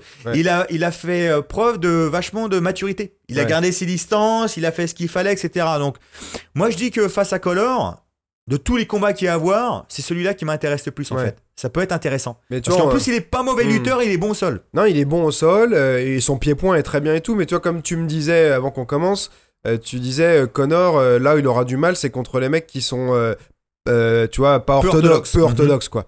Et ce- son, son style quand même de pied-point est assez orthodoxe. Auto-orthodoxe, ouais. Donc je pense que Connor, il, il est intelligent. Donc Et surtout là, quand il boxe, il Ouais. boxe vachement avec les coudes sur les côtés. Donc il boxe. En fait, il, il, il- il est pas énormément percutant. Alors il a quand même de la gouache, Mm. mais lui, ce qu'il veut en fait, c'est bam, bam, balancer ses kicks Ouais. derrière. Il fait ce truc super bien, qui balance la droite Ouais. et le kick passe derrière l'épaule. Que beaucoup de gens font rarement, mais qui est super effectif parce que vu que ton corps est par là, Mm. le mec il pense pas du tout au kick. D'un coup, le kick il arrive derrière l'épaule. Et ça, c'est c'est ça, c'est une super ça arme marche pour lui. bien, mais c'est vrai que je pense que. Mais sa boxe, par contre, voilà, il écoute vachement sorti. Et Connor, il va voir l'ouverture comme ça en plein milieu. Bah, l'au- l'autre là, euh, donc je sais plus comment il s'appelle, celui qui l'a affronté là l'autre jour, mais euh, il l'a quand même touché et tout. Mhm. Et euh, c'est un mec qui était agressif, mais c'est pas Connor en termes de, Ouais. tu vois, de précision, de timing et tout. Et Connor quand il touche, c'est vrai que, enfin, tu vois, on en parlait, mais les mecs tombent quoi. Donc, euh, je pense que Connor là réellement, si lui, c'est lui qui a dit, allez vas-y, Mhm, on fait mhm. le combat. C'est que pour lui, Oui, euh, lui, il pense qu'il va le démonter. ouais, il pense qu'il va le démonter Après, facilement. c'est- assez- à- ça va être à Cerrone de montrer de la maturité, Ouais. euh, de descendre sur ses appuis, de faire croire qu'il va amener au sol, peut-être Mm. avoir des ouvertures. Je pense que Cerrone, s'il est assez intelligent et donc si euh, voilà, il veut vraiment gagner le combat, ça paraît euh, con ce que je dis, mais des fois, tu as des gens, ils rentrent dedans et ils sont juste là pour prendre Ouais. l'échec. quoi. Et euh, s'il va garder ses distances, travailler plus de kicks, faire des feintes, redescendre sur les appuis, remonter, commencer à le faire paniquer un peu sur le sprawl, Mm. euh, il a peut-être des ouvertures. Ouais. Mais s'il rentre de face à face avec sa boxe, avec ses coups de sortie là, Mm. ah, il va se prendre le direct du gauche, mais en- dans le plein dans le pif dès le Bah, départ. je pense, ouais. Le, le truc, c'est qu'en plus, bah, Connor, il, il a un, et je pense qu'il a un truc, il, a- il arrive à impressionner les gens, quoi. Et comme on disait, c'est René, il se fait impressionner euh, assez facilement. C'est-à-dire que s'il a un mec en face qui, sent qu'il a absolument pas peur de lui et tout ça, il perd ses moyens des fois. Tu vois, il s'était fait euh, mettre KO très très rapidement aussi. Attends, c'était contre qui? Je sais plus, mais ça avait duré genre 20 secondes. Mhm, Je me rappelle plus contre qui c'était. C'était pas contre Darren Till, c'était encore avant. mhm. Mais pareil, il avait pris dès le premier, dès le premier échange, il avait pris un coup qui avait fait mal Mm. et euh, il voulait plus y aller. Tu vois, et du coup, ça avait duré, mais ouais, 20 secondes ou 30 Ouais. secondes le combat, quoi. Et je pense qu'avec Connor, il va quand même être hyper méfiant, à mon avis. Mais ce Connor qui est assez impressionnant, C'est en fait quand je dis maturité, euh, les Mm. gens, les, les gens qui regardent connaissent, comprennent peut-être pas ce que je dis, mais en fait, ce que je veux dire par ça, c'est que des gens très très vite dans leur carrière, ils arrivent à, à contrôler la situation. T'as l'impression qu'ils paniquent pas, Hmm. qu'ils sont en total contrôle de la situation, ils savent gérer les distances. Et qu'un mec, par exemple, qui a un peu moins de maturité, il arrive dans le combat, tout de suite il est nerveux, il veut Ouais. rentrer à la bagarre. Ouais. Connor, déjà, ses premiers combats, Mm. tu vois, il garde sa distance, Ouais. il a, non, je vais t'avoir, je vais te Mm. laisser venir. Je suis tellement confiant en moi, quand tu vas venir, je vais le baiser. Ça. Et c'est tu vois jamais ça dans les mecs qui commencent, quoi. ouais, ouais. Non, non, mais il a, il a de toute façon un truc euh, exceptionnel. hein. Je- Les gens, il y en a plein qui l'aiment pas, mais moi, euh, tu regardes l'artiste martial, je... je suis en admiration. Hmm. On aime, après, on n'aime pas ce qu'il fait euh, à Après, côté, ça, c'est mais. c'est du one-man show, c'est Ouais. de l'argent, ça. Après, Mm. on aime, on n'aime pas. Moi, c'est ce que je dis aux gens, mais on s'en fout, en fait, que Bah, t'aimes c'est ou ça, t'aimes ouais. pas. C'est-à-dire que dès le départ, tu parles de lui, donc tu fais partie. Mm. Tu sais, moi, il n'y a rien qui me fait, euh, qui m'énerve de plus. Les gens, ils disent Ah, il est arrogant, hein. Putain, moi, je serais un combattant, euh, Mm. je serais pas comme ça. Tu vois, dès le départ, tu fais une preuve d'arrogance. C'est-à-dire que Ouais. toi, t'as jamais rien fait. Mm. T'es pas passé par les choses dans lesquelles il est passé. Hmm. Et dès le départ, tu te mets dans sa position en disant Ouais. Moi, je ferais ça. Ouais. C'est qui qui est arrogant en ce moment Bah c'est toi. Bah oui. Et tu juges, tu mets un, ju- un jugement de valeur en disant que ce que toi tu ferais, ce serait mieux comme attitude Voilà. que lui, tu vois. Et cinq minutes après, quand quelqu'un va te critiquer, tu vas dire Ah ouais, mais bon, euh, t'as pas vécu ce que j'ai vécu, hein. marche Mm. un kilomètre dans mes chaussures et tu verras. ah ouais, ça marche pour toi, mais ça marche pas pour les autres. C'est ça. Tu vois moi, moi, je m'en fous. hein. Lui, Shael Sanan, etc. C'est Ouais. des mecs, voilà, ils font leur business, ils font le truc et ils ont ramené des millions de fans. Ouais. Et ces millions de fans vont aider à d'autres mecs qui pouvoir dans la undercard. Ils vont peut-être aider un pote à Mm. toi. Toi, t'aimes pas, mais peut-être que ton pote, la raison pour laquelle il va avoir une opportunité à l'UFC, c'est parce que l'UFC font de l'oseille en ce moment, grâce à eux, et qu'ils peuvent faire un show de plus peut-être en Europe, et ton copain va avoir une opportunité. Mais moi, je sais que j'avais comparé, enfin, c'est même pas moi qui avais comparé, mais j'avais dû parler de, de, de Ali par rapport à Conor McGregor. Tu vois, les gens me disent Oh, comment tu oses et tout. Ali, c'est la classe, tout ça. Déjà, c'était même pas moi qui avais dit ça, c'était Mhm. la fille de Mohamed Ali Mhm. qui avait dit Je retrouve euh, des choses de mon père. Donc, c'est la fille de Mohamed Ali. Après, les gens, a priori, connaissent mieux euh, Mohamed Ali que sa Ouais, propre ouais. fille, tu vois. Mais, euh, tu tu vois, les gens, ils admirent beaucoup Mohamed Ali. Moi, je l'aime beaucoup. Mhm. Mais quand tu, re- tu regardes les trucs de l'époque, Mhm. le trash talking qu'il faisait avec Frazier, euh, il l'a. Enfin, il le traitait de chimpanzé, je crois, de trucs Ouais. comme ça, des trucs. euh, mais vraiment, il Ah se ouais. détestait. Ah, il- pendant hyper longtemps, tu vois, Foreman. euh, bon, c'est plus lié au combat et tout, mais euh, il a, il, il a fait une dépression de 15 ans après Mm. son combat avec Ali. Enfin, il, il a fait des trucs vraiment de, de salaud, euh, Ali, euh, en trash talking, quoi. Mais euh, les gens, en fait, sont familiers avec Tyson et Ali parce que c'est des gens, des noms qui sont mainstream. Mm. Ils ont vu deux, trois clips, etc. Donc beaucoup de gens vont dire non, mais je connais, j'ai déjà vu. Mais en fait, ils connaissent pas la boxe. Tu vois, ils ont jamais Mm. vraiment suivi leur carrière. Ils savent Ouais. pas d'où ils viennent, ce qu'ils ont fait, machin. Mm. Donc quand tu connais un petit peu euh, la boxe, c'est un peu mieux. Et moi, ce que Ali, tu parlais de Frazier, moi, ce qui m'a Ouais. vraiment impressionné, et là, je passe du coq à l'âne, mais c'est comment il encaissait, quoi. Ouais. Parce que Frazier, il lui mettait des patates, les crochets Mm. du gauche, il s'en a pris Ouais. un paquet, quoi. hein. Et puis, bah, euh, son, son, crochet de, ouais, son crochet du gauche, euh, quand il touchait. Ah euh, ouais. Passait bien en dessous. Moi, j'aimais bien, j'en parle des fois euh, avec le prof de boxe anglaise, tout ça. Je lui dis, on voit plus euh, cette espèce de garde en croix, euh, alors qui n'est pas un style Ouais. du tout adapté au MMA, mais Ouais. Frazier, il avait ce style-là, être tout le temps comme ça. Se rapprocher, il voulait mettre son Mm. crochet, son crochet du gauche, quoi. Je pense que ce- cette garde comme ça doit être un peu bâtard parce que moi, Mm. la raison pour laquelle je me vois faire ça parfois, c'est quand je garde mes distances et Mm. mon bras gauche il est baissé Ouais. parce que tu veux venir par en dessous, par dessus, donc Ouais. tu veux me chier et tu te protèges avec ça là Mm. et tout d'un coup tu vois une merde arriver Ouais. et tu te dis je vais pas avoir le temps de faire ça, Ouais. je fais ça. Ouais.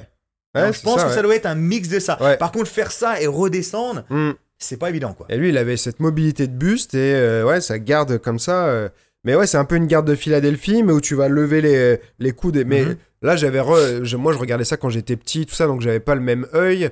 J'ai re-regardé ça après quand j'étais ado. J'ai regardé énormément le- de boxe anglais, j'adorais ça, tu vois. Bon, c'est tout con, mais moi, c'est Rocky qui m'a Mhm. m'a fait aimer la boxe à la base, tu vois. Et euh, je suis de l'époque Tyson et tout ça. Je Mhm. regardais ça avec mon père à 4h du mat et tout. Mais du coup, j'ai étudié vachement tous les vieux boxeurs, euh, même les plus anciens des, des années 20 et tout. Et euh, récemment, j'ai re-regardé des trucs en me les passant au ralenti. Et t'as plein de trucs que je que j'avais pas réalisé, tu vois. Même Foreman, euh, quand il a fait son comeback et tout, qui est redevenu champion du monde là à 46 ans, je Mhm. crois. Tu vois sa manière de combattre, il a pas, c'est pas du tout la garde classique. Non. Il a les mains devant, il bloque un petit Ouais. peu, euh, tu vois, il, il met les mains sur les bras des mecs Mm. euh, comme ça. Mais il- il a toujours fait ça, je crois Ouais. que toi tu en avais parlé. ouais, Que son Mm. bras avant, il bloque le Voilà, bras arrière. c'est ça. Et boum, il Ouais. C'est toi qui en avais Ouais, parlé. j'en avais parlé, ouais, ouais. Et, Et euh, en fait, je pense qu'avec les, les- la- ça dépend comment les mecs ils boxent, Mm. mais au lieu de toucher le bras arrière, Ouais. en fait, il touchait le, le biceps ouais, c'est ça. à l'intérieur en fait. Souvent, dès qu'il se retrouvait en clinch, Ouais. c'est une sorte de, bah, tu sais, de, de contrôle de lutte ouais. aussi, tu vois. euh, quand t'as le, le, t'as le, le, le- crochet sur le biceps ici, comme ça, tu vois. Et il faisait des trucs comme ça, et c'est pas les trucs. Je trouve que déjà qu'on qu'on enseigne, je pense que c'est de Mhm. l'expérience de combat. J'ai pas vu tellement de coach, tu vois, de boxe anglaise dire, bah tiens, là, toi, tu peux Mhm. faire ça. Tu, tu vois, c'est un truc, je pense, que c'est de la pure expérience de combat, quoi. Mais euh, vu qu'on parle ça, Ouais. euh, pour les jeunes qui connaissent peut-être pas aussi bien la boxe anglaise et en tous les cas peut-être pas les, les plus vieux combats, je vous euh, envoie sur une chaîne YouTube, je crois qu'il s'appelle The Modern Martial, Martial Artist. artist, ouais. Ouais, j'aime bien lui. Super, euh, super, euh, super chaîne YouTube Ouais. qui explique tout justement les, les combats de boxe, qui les découpe correctement. Et Ouais. le mec, il sait de quoi il parle, quoi. Ouais, il est vraiment bien, mais j'ai acheté, j'ai même pas eu le temps encore de regarder, mais il a, il a deux bouquins qu'il a sortis, des, enfin des, des e-books, tu vois, Mhm. où euh, il, il reprend, il a vraiment étudié tous les, tous les boxeurs et il parle de leur, euh, de leur, leur, bah, leur un peu leurs spéciaux, tu vois, ce Mhm, qu'ils mhm. avaient mis en place de spécial, comment ils arrivent à générer de la force et tout. Donc c'est hyper intéressant. J'ai regardé un peu, j'ai pas le temps de tout regarder. Il met des liens après vers des vidéos, des trucs qu'il a pas mis sur sa chaîne YouTube, Ouais. quoi. Mais c'est vrai que moi j'adore ce qu'il fait, c'est du super bon boulot. hein. Ouais. Avec YouTube aujourd'hui, tu vois, euh, pareil, enfin, tu peux te faire une éducation euh, martiale euh, comparée à nous à notre époque de ouais. débutants. Tu vois, moi c'était, bah, toi t'as appris des trucs avec des magazines. Moi j'ai appris aussi avec des livres, avec après des VHS. Euh, mes premiers euh, premières euh, soumissions, tout ça c'était avec des, des trucs de basse rutaine, Mhm. euh, des VHS de basse rutaine, tu vois. plein de trucs comme ça. C'est mais, pour ça qu'aujourd'hui, tu peux plus vraiment te permettre d'avoir de charlatans dans le monde des sports de combat. En hmm. tous les cas, des sports de combat, j'ai bien Mm. dit. hein. Euh, parce que tout de suite, les gamins, ils vont commencer à poser des questions. Non, mais ça, ça. Ils vont aller sur le net, ils vont demander à Ouais. leur prof, mais ça. Et le mec, s'il dit n'importe quoi, ils vont faire, mais en Mm. fait, il connaît rien, lui. Ouais. Tu, peux plus, tu peux plus être un charlatan. Dans les sports de combat, c'est Ouais. des choses qui marchent vraiment. Tu vois. Ouais, ouais. La boxe anglaise, le pied-point, le MMA, des choses qui sont, voilà, c'est 1 plus 1 égale 2. Tu veux Ouais. dire? Pas des trucs mirobolants, voilà. Ouais. Tu peux plus? Parce Non. que les gens vont dire, ouais, mais il y a des mythos partout. Oui, il y a des mythos Mm. partout, sauf que dans les sports de combat, très vite, les gens, ils vont le savoir.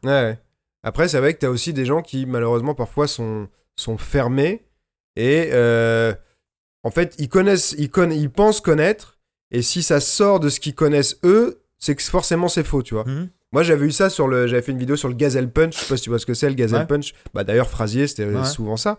Et c'est une vraie. Alors, le nom est marrant, mais c'est pas moi qui l'ai inventé. Aux États-Unis, c'est comme ça qu'ils Ouais. l'appellent. J'ai pas de nom français pour ça, donc j'ai appelé ça Gazelle Ouais. Punch. Mais t'as plein justement d'anciens boxeurs qui le faisaient, ce Hagler, euh, même Ali, Frasier, tout ça, Mhm. où bah, c'est une sorte de saut vers l'avant, tu vois. Et il y en a qui m'ont dit. Ouais. Ah, pas Mayweather, pardon, pardon, pardon. euh, Roy Jones. Roy Jones, Roy Jones, euh, il te mettait des, des, Lui, il des- descendait des- d'appui. voilà. Boum, des KO flash. Même Tyson, hein, il avait ce en sortie d'esquive, bam, il avait ce petit saut vers Mhm. l'avant comme ça des fois. Et il y en a qui ont dit non mais euh, c'est pas de la boxe anglaise, c'est n'importe quoi, machin et tout. Je fais mais en fait tu connais pas la boxe anglaise. Tu vas Mhm. me dire euh, t'as regardé un peu les, les grands les grands boxeurs, tu vois, parce que si t'as jamais vu ça de ta vie, bah non c'est un mec qui a fait en club toute sa vie. Euh, on lui a appris la boxe pure académique, ce qui est très bien. hein. Mhm. Mais euh, comme ça sort de ce qu'on lui a montré, forcément ce qu'il connaît pas ça existe pas en fait. Voilà. C'est ça. Et moi, je vais dire deux choses. D'une, déjà sur la boxe anglaise, parce que moi, j'enseigne beaucoup la boxe anglaise maintenant. Je suis vraiment tombé. J'ai toujours boxé parce que tu fais du pied-point, mais Mm. quand tu fais pas du pied-point, tu sais, c'est pas de la boxe anglaise. Ouais. C'est des, des coups de poing pour, des, pour du pied-point. voilà. Ouais.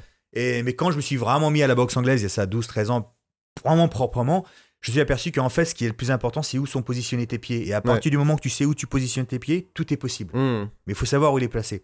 Après, pour en revenir à ce que je sais, ce que je sais pas, je crois que c'était encore une fois toi, comme quoi je regarde tes vidéos, Ah bah, c'est où tu avais montré des low kicks différents, Ouais. ceux où tu tournes la hanche, Ouais, et, ceux que tu fais comme ça, et les mecs faisaient Ouais, n'importe Mm. quoi, des low kicks Mm. comme ça, ça n'existait Ouais. pas.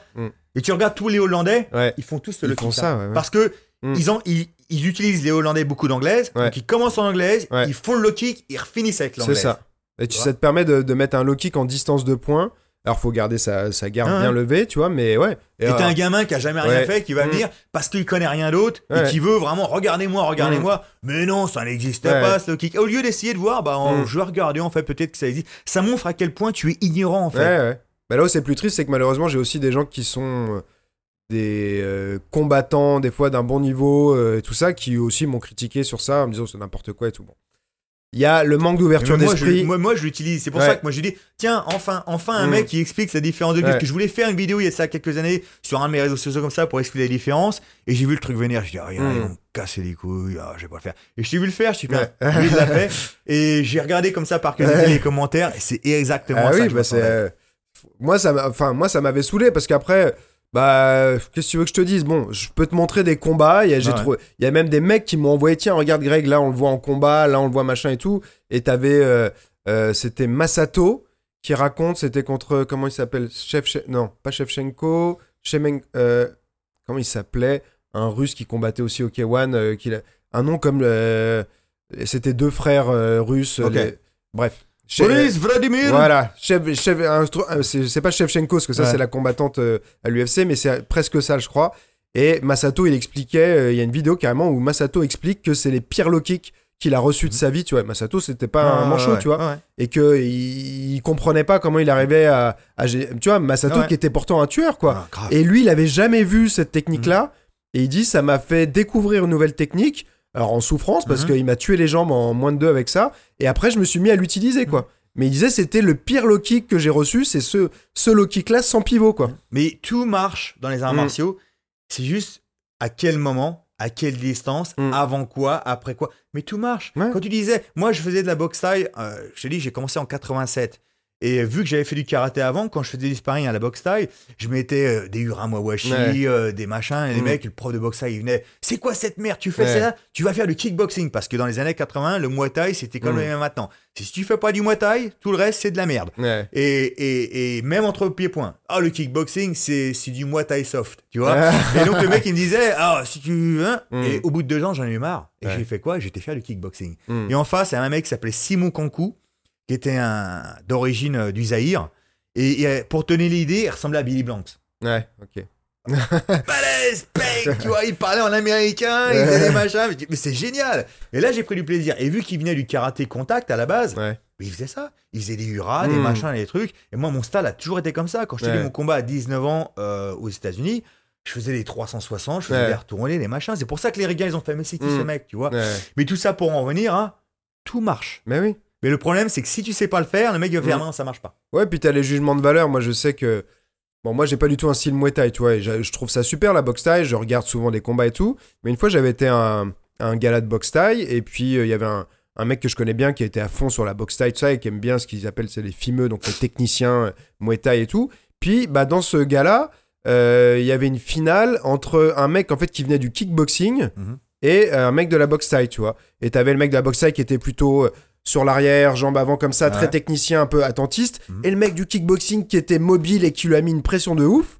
Et euh, bah, qui l'a défoncé, en fait, clairement, et qui gagne le combat. Du coup, moi, je vais voir euh, le mec que je connais. Je fais, putain, t'as vu, euh, super beau combat. Il fait, ouais, non, c'est pas un fimeux, c'est pas. Tu vois, je fais, mais attends, tu- on a vu le même combat ou pas? Parce que là, Ouais. il l'a il l'a démonté l'autre, il l'a touché peut-être quatre fois. euh, et tu trouves que c'est pas un bon combat, c'est pas un bon combattant quoi. Non non, ça c'est c'est style kick, euh, c'est c'est pas du mouet quoi.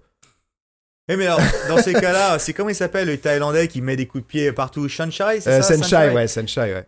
Mais même lui, Ouais. tu vois. Alors, tout le monde est fan maintenant. hein. Tout le Mm. monde, c'est génial. Tout le monde veut faire, euh, faire Ouais. ça, tu vois. Ouais. Sauf que tu regardes, c'est pas vraiment un style Muay Thai. Non. Il fait des Non, non. feintes, il fait Ouais. des machins, tu vois. Pareil, super relax, tu vois.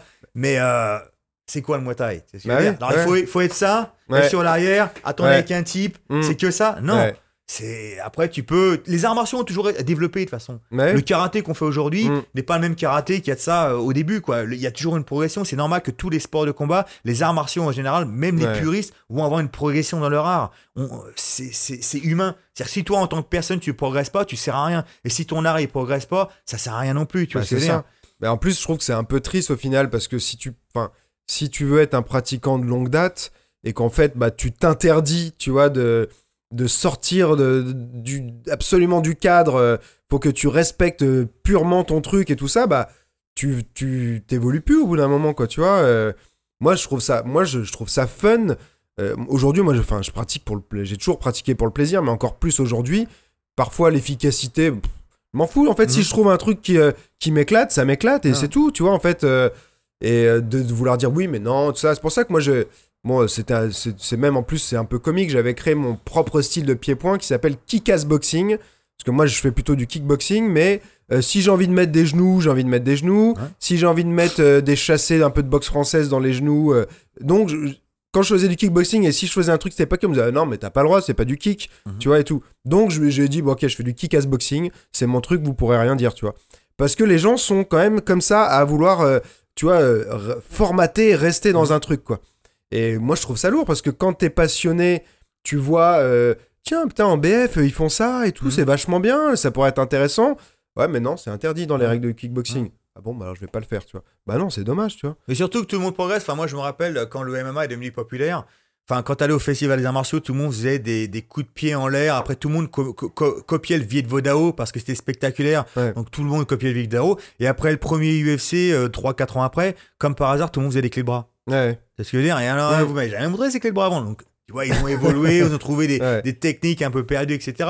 Mais en même temps, pour en revenir à ça, euh, c'est normal que les arts évoluent parce que même la société dans laquelle on vit aujourd'hui, on évolue. Mhm. J'entends des gens dire des fois, ouais, mais bon, quand tu vas te battre dans la rue, tu vas pas te battre euh, face à un mec. Je fais, non, mais au Mm. contraire, il y a de plus en plus de mecs qui font des sports de combat, même de la boxe, de ceci, de Mm. cela. Et moi, je vois plein de vidéos en ligne où les mecs, tu vois qu'ils savent rien faire, mais Ouais. ils ont vu des UFC, Mhm. et tu vois qu'ils faisaient- on les a amenés au sol, ils montent, Ouais. ils font un grain pound, ça ressemble à rien. Mais ils l'ont vu à la télé. Le nombre de mecs, moi, qui, qui viennent à la salle, c'est leur troisième cours, ils ont jamais fait de jiu-jitsu, ils essaient de faire une clé de bras, elle est dégueulasse, ça ressemble Ouais. à rien. Mais ils ont l'idée ce que c'est qu'une clé de bras où il faut passer. Ils savent que ça existe en fait. Donc attention, il Ouais. faut pas dire que maintenant dans la rue Mm. les gens ils savent rien. On n'est plus en 1930 mec. Ça, maintenant ouais. les mecs ils savent des- ils savent faire des choses. Bah, le simple fait, des fois, d'avoir vu les choses, même si tu sais pas vraiment la faire, pardon, tu sais que ça existe. Tu vois, c'est la différence entre ne absolument pas savoir que c'est une possibilité, tu vois. Dès que tu l'as vu, bah, à partir de ce moment-là, déjà, euh, on, tu vas, si on essaie de te le faire, tu vas peut-être mieux le voir venir, même si tu sais pas le faire, Mhm. parce que tu l'as déjà vu dans un combat, dans une vidéo, dans un truc, et donc ça marche moins bien, quoi, parce Mhm. que, bah ouais, c'est ça, c'est aujourd'hui, les gens, ils ont accès à, à des informations que nous, on a- on n'avait pas, quoi. C'est c'est- c'est vrai que YouTube pour, pour ça euh, et puis le bah ouais voir des combats aujourd'hui tu vois avant on était dépendant de la télé euh, ce qui allait passer à la télé tu vois. On a eu la chance d'avoir euh, quand même une belle époque de box style avec les Kaman et tout ça. En France on a on est quand même je pense peut-être la troisième nation de, de, de Muay Thai donc ça, ça fait longtemps euh, qu'on les, a les des, shows de Sami Kepchi avec Bah euh, oui. Ida Diafa, etc. c'est ça, on a eu des super, euh, des super combats avec des, des, des, combats internationaux de ça. Il y avait Mhm. des Thaïlandais, des Hollandais qui venaient, tout ça en France. Donc on, Ramon Dekers. voilà, on a eu la chance d'avoir des, des, des beaux trucs, tu vois. Mais après, il y a eu un creux, je trouve, tu Mhm. vois. Et, euh, et maintenant, avec Internet, tu les combats, tu les trouves euh, facilement. euh, Enfin, tu vois, c'est l'accès au, combat, euh, c'est génial, quoi. Je pense qu'il y a eu un creux en France. Il y a, plein de choses qui sont en- entrées en, ça. Il y a eu l'époque du Muay Thai qui était vraiment populaire en France et que euh, justement Sami Kepchi arrivait à faire un deal avec Canal et de le montrer. Et donc tout d'un coup, tout le monde pouvait voir du Muay Thai. On voyait des gens dans une émission de prime time. euh, euh, arriver à champion de Muay Thai, tenir les pas bling bling, Ouais. bling, etc. C'est devenu populaire. Ouais. Et même les arts martiaux, le festival des arts martiaux, c'est là qu'il a fait ses plus belles années. Euh, Ouais. C'était blindé à l'époque. Il y avait Ouais. 14 000 personnes, tu vois. C'était, c'était une autre époque. Et puis, Mm. et il y a eu l'époque où bah, ça, ça a un petit peu arrêté pour X raisons. Et puis le MMA est arrivé. Et Mm. vu que le MMA en France, c'était non direct, bah, il n'y a plus vraiment eu trop de sport de combat. Alors, si Eurosport, ils montraient des choses comme l'ABF, le kick, etc. Mm. Mais les jeunes étaient déjà passés à autre chose. Ouais. tu vois. Et, euh, et donc, il y, a eu- il y a- il y a eu ça. Mais euh, les gens, il faut qu'ils réalisent aussi que c'est que le blocage qu'il y a eu envers le MMA, non seulement en France, mais dans le monde entier, mais d'après les médias de tout le monde, c'est-à-dire Mm. que le MMA, c'est comme s'ils n'existaient pas, quoi. Ouais. C'est-à-dire que moi, je me rappelle les premiers magazines d'arts martiaux, quand le premier UFC est arrivé, euh, les premiers ma- ma- magazines d'arts martiaux, leur réaction première était euh, Ouais, Mm. c'est bizarre quand même, Ouais. hein, ces petits Brésiliens. Attends, il y a deux mois, tu me disais qu'il y a des ninjas qui disparaissaient derrière des boules de feu. Et là, tu me dis qu'un mec, il est le bras, t'es suspicieux, il faut savoir, tu vois. Mais euh, ils en parlaient pas. Ouais. Et à un moment, ils ont réussi, réalisé que, bah ouais, mais on peut pas en parler. Mais on va parler de jiu-jitsu alors. Mm. On va pas parler de MMA. Ouais. Et c'est, je pense que c'est là que les magazines ont loupé un coche. Alors, Ouais. plus tard, ils ont essayé d'en parler, mais c'était trop tard. Parce qu'à partir de là, l'Internet est arrivé et tout le monde peut avoir les informations directes au lieu d'avoir un mois plus tard sur un magazine. c'est ça, ouais. Et puis c'est jamais aussi parlant d'avoir euh, d'avoir euh, un texte et des images euh, que d'avoir une Mm. vidéo, un reportage euh, les highlights des combats, les trucs comme ça, tu vois ce qui s'est passé réellement, tu vois. Tu vois le mec bouger, quoi. Mais tout ça pour dire que même les médias, le peu de médias des arts martiaux qui étaient ici en Europe en général, dis la France, mais en Europe en général, ont fait un blocage dès le départ. Ouais. Ça, ça nous fait perdre de l'argent. Parce que la première des choses, beaucoup de gens parlent du judo, etc. Ouais. Et moi, j'ai rien contre le judo. Quand Mm. quelqu'un vient me voir et me fait Qu'est-ce que tu veux que mon gosse y fasse? J'ai fait le judo. Hmm, Quand une jeune femme vient me voir et fait Moi, je veux faire de la défense, va faire du judo. hmm. Moi, je- j'envoie tout le monde au judo. Parce que le judo, je trouve c'est une très très bonne école. Moi, je suis à Et- fond sur la lutte maintenant, mais. Ouais, euh, mais, mais euh, hmm. bref, on peut en parler par après. Et, euh, et donc, j'ai rien contre le judo. Mais euh, c'est vrai que c'est eux qui nous mettent vraiment des bâtons dans les roues. Mais au début, maintenant, les arts martiaux qui font semblant d'être nos copains, c'est eux qui ont mis les premiers bâtons dans les roues. Hmm. C'est ce que, ce que j'essayais de dire auparavant. C'est dans les années 60, c'est là que les arts martiaux sont arrivés un peu dans l'Ouest. Ouais. En Europe, aux États-Unis. Hmm. Et tu avais des vrais pratiquants, de plus ou moins de niveau, un peu comme Mm. j'y suis arrivé ici avec les ceintures bleues, mais en tous les cas, des, des- des pratiquants passionnés. 70, ça a commencé à monter. Et les années 80, c'est là que ça a eu un gros, un gros, un gros hit. Hmm. Voilà, les arts martiaux, c'est devenu Ouais. vachement populaire. Hmm. Et parce que c'est devenu populaire, beaucoup de gens se sont dit, il y a de l'argent à faire. Et Hmm. du jour au lendemain, tu as vu tous ces doisisants maîtres de jeux venus je ne sais où, Hmm. avec, je te dis, des brioches comme ça et des ceintures noires 7ème dan qui vendaient des cassettes vidéo, comment paralyser un mec avec un doigt, Hmm. euh, comment devenir ceinture noire euh, en deux ans. Tu vois, et c'est devenu un business en fait. Ouais. Et les, arts les magazines d'arts martiaux ont fait des choux gras avec ça parce que ces mecs, ils faisaient des pages entières de pub Hmm. Parce qu'ils faisaient de l'oseille. Ouais. Et donc les, arts- les magazines d'arts martiaux ont pu vivre grâce à ces gens-là. Ouais. Sauf que quand les MMA sont arrivés, ils se sont fait non, mais eux, ils vont pas nous rapporter d'argent. Ouais. Et puis maintenant, les gens, ils vont s'apercevoir que Jean-Bernard Bidou, là, il sait rien faire en fait. Et donc c'est pour ça qu'ils ont fait un blocage. C'est pour ça fait non, mais le MMA va nous faire perdre des thunes. Hmm. Et c'est les magazines d'arts martiaux, dès le départ, c'est eux qui ont fait le blocage, avant même le judo, avant même Mm. tout ça, quoi. Et je te dis en Europe, euh, je te dis en France, mais c'est pareil aux. États-Unis, hein, Hmm. tu vois? Aux Ouais. États-Unis, c'est pareil. Enfin, il faut dire que, le, pour donner une idée aux gens, le mec qui représentait, représentait tout ça le mieux, c'est quand même Frank Dux. Hmm. Un mec sur lequel on a fait un film, qui a des Ouais. records aussi longs que mon bras, 329 victoires, 329 euh, machin. Le record le plus rapide au monde, on l'amène à Bercy, il nous casse deux bouteilles en sucre. Ouais. Tu vois ce que je veux dire? Et le mec fait des stages en mon lieu, c'est devenu une star. Qui en fait, arrivé là, le mec, c'était ni plus ni moins qu'un mytho. Ouais. Il a jamais rien fait. Ouais. Que dire Et en plus de ça, ces gens ont fait mal aux arts martiaux traditionnels. Parce que les gens faisaient un amalgame entre mythomanie Ouais. et arts martiaux traditionnels. Que, et c'est pour ça qu'ils disaient non, les arts martiaux, le karaté, ça, c'est de la merde. Qu'en fait, non, les arts martiaux traditionnels sont très très bien. Mais que le problème, c'est que tous ces mythos étaient tout le temps dans ces magazines et les gens faisaient l'amalgame. Puis il y a eu les films, c'est-à-dire que dans les films aussi, dans les années 80, euh, moi c'est. Bah, c'est euh, on est, je sais- toi, t'as quel âge Toi, t'as 45. 45, quoi. Bon, je suis, euh, 5 ans de moins, mais on est à plus ou moins de la même génération. Donc on a eu toute cette génération de films de ninja, de. Et tu vois, et en fait, euh, je pense que c'était un peu dans l'inconscient collectif. Les gens, euh, ils imaginaient. euh, bah, le maître d'arts martiaux, c'était presque un super-héros, tu vois, Mhm. qu'il avait des pouvoirs surnaturels, parce que c'est ce qu'on voyait dans les films, tu vois. Ah, c'est ça, c'est plus difficile d'aller dans un club de Muay Thai, dans un quartier qui pue la chaussette, Mm. en plein hiver. Tu vas arriver dans la salle, rah, rah, t'entends les. Michael, le mec il arrive, oula, qu'est-ce qui se passe? Ouais. C'est plus facile d'acheter un livre, d'acheter un costume du ninja, des étoiles Mm. chinoises, de se mettre chez soi et faire Ouais. Hey, je suis un ninja Et on retrouve un petit peu ça aussi dans la salle défense, je trouve. Mm. C'est-à-dire qu'il y a une espèce de facilité où les gens font Ouais, mais voilà, je peux faire de la salle défense et dire aux gens euh, facilement fait Eh, Ouais. la cage c'est bien gentil, mais c'est Mm. pas la rue. Ouais. Bah oui. Bernard, qu'est-ce que tu connais de la rue euh, Ouais. t'as- Tu vois Donc c'est un peu, t'es un peu dans le même délire si tu veux. tu Ouais, vois. Je veux pas dire que toute la défense c'est de la Mhm. merde, mais il y a un peu comme c'est, euh, comme de la même façon, les arts martiaux traditionnels étaient pas de la merde. Il y avait des bons, mais beaucoup de mythos. Et dans la salle défense, on retrouve la même chose. C'est-à-dire Mm. qu'il y a des gens vraiment bons, parce que la salle défense, ça veut tout rien dire. Et puis tu as beaucoup de mythos qui sont là juste pour faire de l'argent. Il y avait un, pro- un prof de Krav Maga avec qui je m'étais embrouillé. Souvent, il y en a. Moi, j'ai rien de spécial euh, contre le Krav Maga. Il y a des trucs que je trouve très bien et tout. Mais euh, j'ai souvent eu des clashs avec des gens du Krav Maga. Donc, les gens, ils pensent que je suis contre le Krav, alors que pas du tout. Mais il y a un mec qui m'avait dit une fois, un prof, euh, qui est un ancien prof d'ici, avec qui euh, ça, ça s'est mal fini, mais euh, qui me dit Ouais, mais nous, euh, on n'est pas des sportifs. euh, on apprend à se défendre pour survivre. C'est pas du sport, tu vois. Ouais, bah en même temps, tu sais, et du coup, tu vois son physique et tu fais effectivement, ouais, t'es pas un sportif, tu vois, et ça va quand même, ça va quand même peser dans la balance, tu vois, le moment où on va se, on va se taper, quoi. Les gens, euh, et je, je parlais de ça aussi souvent, on en rigole avec le Euh, que tu connais pas, mais que euh, je pense que t'as pas mal de relations co- en commun avec lui aussi, euh, qui est un, un mec qui a bien bourlingué, qui est prof de JJB de lutte à livrer ici, mais qui a fait beaucoup de combats et tout ça. Et euh, le mythe quand même du maître d'arts martiaux qui peut se défendre contre 10 mecs dans la rue et tout, encore aujourd'hui, ça existe. hein. Ouais. Les gens, ils... tu sais, par exemple, moi je dis, euh, pour moi, la self-défense, le meilleur truc, c'est. Alors, à chaque fois, on me dit, oh, mais t'as pas le droit.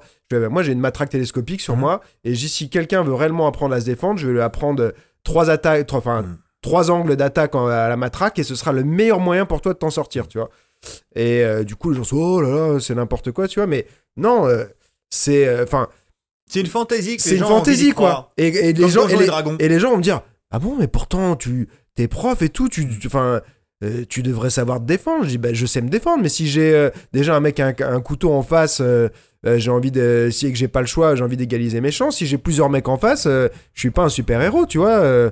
moi, je prends les, toujours cet exemple qui m'a marqué quand j'étais petit. C'était, je sais plus lequel des Tiozo, qui s'était fait agresser à la sortie d'une boîte de nuit avec sa femme. par sept mecs avec des lames de rasoir, Mhm. machin et tout. Bon, il les a tous couchés. Mais il est- je me rappelle, il était passé au journal télévisé après, avec la gueule, mais Mhm. comme ça, taillé de partout. Le mec était champion du monde, euh, je sais plus quel KT Ouais. c'était, mais c'était un, c'était euh, plutôt un lourd, quoi. Mhm. Euh, alors, il avait séché tous les mecs, mais il s'était fait amocher euh, Ouais. méchamment, tu vois. Bon, bah voilà, il n'y a pas de super-héros, tu vois. Même un mec, qui a- il avait un punch de, tu vois, c'était un bon puncher, Mhm. Tiozo, quoi. Bah, il s'est quand même fait euh, amocher, Ah, quoi. Il y a plusieurs choses sur lesquelles je peux rebondir. D'une, déjà, moi, je suis pour tous les arts martiaux. Comme je l'ai déjà Mm. dit, tu fais de la capoeira, du wing chun, tu fais ce Mm. que tu du moment que tu te fais ton kiff, c'est Mm. bien. Tu vois. Maintenant, est-ce que tu le fais pour l'ego ou tu le fais pour ton plaisir Ouais. Et c'est là que ça devient ambigu. C'est généralement, tu as des arguments avec des pratiquants d'autres arts martiaux. On Mm. parle du Krav Maga, c'est pas autre chose. Mm. C'est quand il y a trop d'ego. C'est-à-dire que réalistiquement, tu as beaucoup d'ego, tu es en soif de reconnaissance, tu aurais dû faire des sports de combat, mais vu que tu sais que tu vas pas être bon, tu as Mm. choisi d'être autre chose et essayer de remplacer ton ego par, par quelque chose, par Mm. un espèce d'aura imaginaire. Mhm. Mais en fait, c'est plus ton ego qui parle en ce moment. Quand les mecs qui viennent sur internet, ils disent Ouais, mais bon, dans la... c'est leur ego qui parle, c'est pas tu vois. D'une. Ah, mais moi, je suis pour tous les arts martiaux. Fais ce que tu veux du moment que tu prends du plaisir. Maintenant, Bah, c'est le ça, Krav ouais. Maga, on parle. Il y a la CDF défense générale, mais là, tu me parles de Krav Maga. Mm. Moi, le Krav Maga, je sais pas ce que ça veut dire. Parce que, Mm. un, je me rappelle dans les années 90, voir du Krav Maga, et ça ressemblait à du MMA. J'ai Mm. vu un mec enseigner le Krav Maga, il Ouais. mettait des low kicks, il mettait du direct du bras arrière. C'était du MMA. Ouais. Maintenant, j'ai l'impression que le Krav Maga, un peu comme CrossFit, a été remodelé, repackagé pour le vendre encore mieux. Au grand et là, public, ouais. Et là, c'est ce que Mm. c'est devenu. Et moi, de ce qu'on m'a dit, je ne sais pas si c'est vrai, hein, Mhm. mais a priori, dans l'armée euh, israélienne, le Mm. Krav Maga, c'est deux semaines d'entraînement. C'est pas J'en plus que ça. ouais. Donc, euh, et a priori, c'est t'apprends parce que t'as pas le temps d'apprendre un art martial. C'est vu que tu, en effet, Mm. dans l'armée, te défends pour défendre ta vie, tu vas apprendre. t'es- T'as pas ton arme parce que t'es supposé avoir une arme. Tu vas crever les yeux, arracher la bouche, taper dans les coudes, puis Mm. récupérer un couteau, une arme, que ce soit. Parce que tu combats pour ta vie. D'une. De deux, ce sont des militaires. Ouais. Entraînés comme des militaires. Eh. Avec une mentalité militaire. Maintenant, toi, d'une, tu vas pas défendre ta vie. Non. Tu n'es pas un militaire. Mhm. Tu n'es pas entraîné comme un des militaires. Donc, de quoi tu me parles? Mais oui, mais surtout que moi je sais que j'avais dit une fois à un mec qui me disait aussi, c'est encore une embrouille avec euh, un mec du Crave, euh, et qui disait Ouais, alors euh, si c'est. si- Enfin, j'avais même pas dit que c'était pas efficace, mais j'a- j'avais juste. Enfin, c'était une vidéo que, que les gens ont pas aimé sur le, euh, le- les défenses au couteau. Où je Mhm. trouvais que moi, je disais euh, Moi, j'ai pas de solution, et je trouve ce qui existe actuellement, euh, que ça fonctionne pas. Ouais. Et c'est mon avis à moi, Ouais, tu ouais. vois. Il me dit Ouais, alors pourquoi tu crois qu'on entraîne des mecs du GIGN et tout ça? Je lui avais dit Non, mais attends, si un mec du GIGN se retrouve à main nue face à un mec qui a un couteau, c'est que déjà il a raté quelque chose, quoi. Parce que déjà, il devrait, il va pas être tout seul en général. Et puis, qu'est-ce qui, enfin, euh, t'es en intervention. Il y a jamais un mec du GIGN qui va en intervention sans son arme, tu Mm. vois, et sans son arme même sortie. Mm. Tu vois, les- enfin, c'est pas, euh, c'est pas de la guérilla urbaine, euh, tu vois. Donc, et puis euh, les, G- les GN, c'est pas des ninjas non plus, c'est Bah pas oui. des, des warriors, c'est pas le cinéma, tu vois. bah non. Et là, c'est encore deux choses. C'est-à-dire que les gens, pour essayer de pousser, et encore une fois, j'ai rien contre la self-défense, mais Mm. j'essaie de faire un essai d'argument à tous les gens. C'est pas les pratiquants de self-défense à qui j'ai un argument, c'est ceux qui ont l'ego et qui essaient de se la, un peu la raconter sur, euh, sur les sites, etc. C'est que, deux, leur argument, c'est oui, mais alors, moi j'étais videur, Mm. ou moi j'entraînais les forces spéciales. Alors Mm. déjà, videur, comme je l'ai déjà dit, t'as quatre genres de videurs. T'as le gros à l'entrée qui est là pour dissuader les gens. C'est généralement le plus gros, le plus grand. Il est là juste pour dissuader. Ouais. À l'intérieur, généralement, t'as trois genres de videurs. T'as un qui s'occupe des VIP. On s'en fout, lui, c'est voilà, c'est des mecs qui achètent les bouteilles, donc il va pas les Mm. brusquer. euh, ils, sont, ils sont à beau bruit, ils font un peu le con. Eh Bernard, euh, vas-y, Mm. calme-toi. Ouais. Et après, t'as les deux qui sont là pour vraiment faire le ménage. Un, c'est généralement un ancien rugbyman, un ancien boxeur, un ancien Mm. ce que tu veux, et qui a une gueule un peu en pâte à meuler et qui sait déménager. Ouais. Et puis l'autre avec lui, c'est généralement le mec qui est expert en je ne sais quoi, mais à chaque fois qu'il y a embrouille, il est soit dans les chiottes, ou soit dans le parking du fond. Alors quand il faut mettre un coup de pompe dans le cul d'un gamin de bourré de 18 ans, il est là. Donc, mais alors quel videur es-tu vraiment? Mhm. Et tu fais ça à Paris dans un club VIP ou Ouais. tu fais ça à Perpignan? Ouais. Parce que c'est pas la même chose non plus, tu vois. Donc t'es quel genre de videur? Et dire je suis videur et j'ai fait sûr, bon bah c'est bien, mais là on est dans un monde imaginaire. Moi Ouais. quand tu me parles de vrais combats, on les voit, on peut voir ce que t'as fait. Quand tu me dis j'ai fait des videurs, je fais, moi, rien ne prouve que c'est vrai d'une. Ouais. Après pour ce qui est des interventions de la police, attends quand tu vois les CRS qui se prennent des droites dans la gueule et qui sont obligés à 3-4 pour euh, intervenir face à un petit vieux, une petite vieille, Mhm. tu sais que les mecs c'est pas vraiment des sportifs. Donc quand tu me dis les mecs ils font ci et font ça, euh, ça veut rien dire. Moi je me suis entraîné chez les flics avec Mhm. des mecs des services spéciaux. La plupart, ils font des sports, de- ils font du sanda, ils Ouais. font du MMA, ils font du jiu-jitsu brésilien. Cyril Rousseau, tu connais Cyril Rousseau, je crois. Ouais. Exactement. Il a enseigné ici pendant euh, plusieurs ils années. Ouais. ensemble. Et les seuls qui font du Krav Maga, c'est les seuls qui s'entraînent pas avec les autres. C'est-à-dire qu'ils font tous des trucs, ils ont un petit dojo à eux, ils s'entraînent tous entre eux. Les seuls qui s'entraînent pas avec eux, c'est les mecs qui font du Krav Maga. Hmm. Voilà. Donc, moi, j'ai rien. Moi, ce qui, ce qui m'embête avec la self-défense en général, c'est dès le départ, il y a énormément d'égocentrisme. Rien. Tu vois toujours les profs, beaucoup de profs sont là. Petit sourire narquois. Hmm. Donc, tout le monde me regarde, on me filme. C'est bon. On fait mon cinéma, Ouais. je fais mal, Ouais. je pique, et Mm. je regarde, je fais. Ah. Il y a vraiment beaucoup de ça quand même. Et les mecs, ils voient ça, ils font Oh, Putain, il a l'air super cool. Moi, j'ai envie d'être comme lui. Ouais. C'est plus ça, t'as l'impression qu'autre chose. Après, la grande 80% des gens qui font, ils pratiquent, ils s'amusent, Mm. ils vont, ils se font des copains, des machins, et c'est super, c'est génial. C'est exactement, c'est fait pour ça, les arts martiaux, tu vois. Mais moi, je te parle de ces petits pourcentages de mecs Mm. qui sont soif d'égocentrisme, et c'est généralement ceux qui te cassent les couilles sur le net en disant Ouais. non, mais la rue, eh mec, moi, je ne connais aucun combattant professionnel qui a Mm. pas fait de. qui, a pas, qui s'est jamais battu dans la rue Hmm. et qui a jamais fait de sécurité. Ouais. Je connais pas. Hmm. Moi, tous les combats pro, combattants pro que je connais, Ouais. à un moment ou à un autre dans la vie, ils ont fait de la sécu ou Ouais. ils se sont tapés dans la rue. Ouais. Quand tu viens d'un quartier ou quoi que ce soit, quand la plupart des boxeurs, tu t'es déjà péta. Donc, de quoi tu me parles? C'est-à-dire que moi, Mhm. je connais la rue, la cage, le ring, Hmm. mais toi, tu veux me faire des leçons de morale. Patrick, qu'est-ce qui t'arrive Patrick. Tu vois? Non, mais.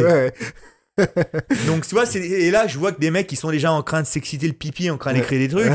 mais bon, en même temps, t'essayes tant bien que mal de te raccrocher à un truc, de pousser ton ego vers le haut.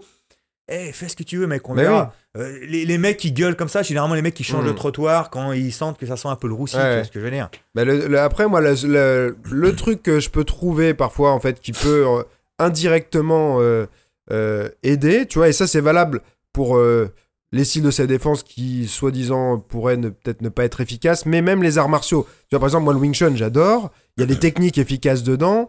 Il y a des techniques pas efficaces dedans qui sont plus pour l'art. Mais de toute façon, euh, efficace ou pas, ça va être aussi la manière dont euh, tu t'entraînes euh, qui va faire que tu es efficace ou pas. C'est-à-dire, est-ce que tu fais de la mise en situation ou pas Mais est-ce qu'il y a Tu un, un Wing Chun moderne? Est-ce Mm. que le, le Wing Chun a-t-il progressé au fur et à mesure des années? Alors, le Wing Chun, c'est plutôt un style figé. Moi, je l'ai, à une époque, je l'ai enseigné de manière euh, combatif. C'est-à-dire, on faisait des sparring à tous les cours, ça ressemblait un peu à du MMA, en- avec des techniques de Wing Chun. Le problème, c'est que euh, tu perds du raffinement technique. Mm. Donc, j'ai fini par arrêter. En plus, la- les, élèves qui viennent pour apprendre le Wing Chun, c'est pas forcément des gens qui ont envie de se taper dessus. Mhm. Et euh, je respecte complètement ça, tu vois. Donc aujourd'hui, moi, j'enseigne le Wing Chun, pas en disant aux gens, vous allez devenir des tueurs dans la rue. Je leur enseigne le Wing Chun, basta, euh, comme un style que t'aimes. et C'est euh, parce que c'est un style en fait qui est kiffant, tu vois, à pratiquer.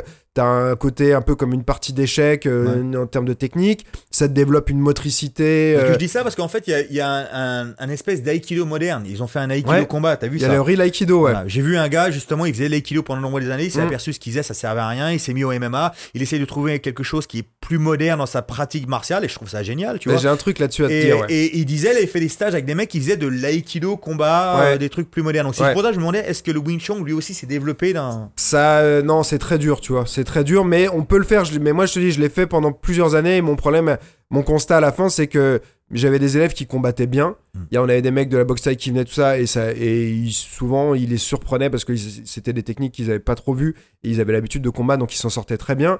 Mais après, sur le point de vue purement technique de Wing Chun, il- ça manquait de raffinement, tu vois. Donc bon, faut faire le choix au bout d'un moment. Mais euh, ce que je voulais dire en fait, c'est que tout toute la pratique, même si c'est une illusion, elle va quand même parfois te donner euh, de la confiance en toi Mhm. et une assurance. Et qui fait que le jour où tu vas te faire embrouiller, bah peut-être juste ça, ça va te permettre de, bah, tu vois, comme je te disais, t'as un mec en face qui est agressif. Si toi tu deviens agressif, t'as confiance en toi, d'un seul coup le mec ça retombe. Je pense Tu pas vois que ça peut se retourner contre toi si t'as pas les bagages derrière. C'est-à-dire que des fois, il vaut mieux fermer sa gueule que se faire défoncer. Oui, mais euh, sais, euh, je trouve que t'as souvent, c'est un profil de personne qui se fait emmerder. Moi, ça m'arrive pas parce que moi, j'ai ma Ouais. J'ai ma gueule, j'ai mes, j'ai mes oreilles, mais j'ai quand même des fois des gamins de 12 ans qui, me mettent- qui essayent de me mettre des coups de pression. Ouais. Tu vois, Mais parce tu vois, des- ils sont naïfs. Moi, je me fais qu- quasiment jamais emmerder. Les rares fois où je me fais emmerder, c'est ce que j'ai des lentilles. C'est si je suis avec mes lunettes, je suis bien rasé. Mm. Mm. Je suis pas avec mes lunettes, je suis mal rasé.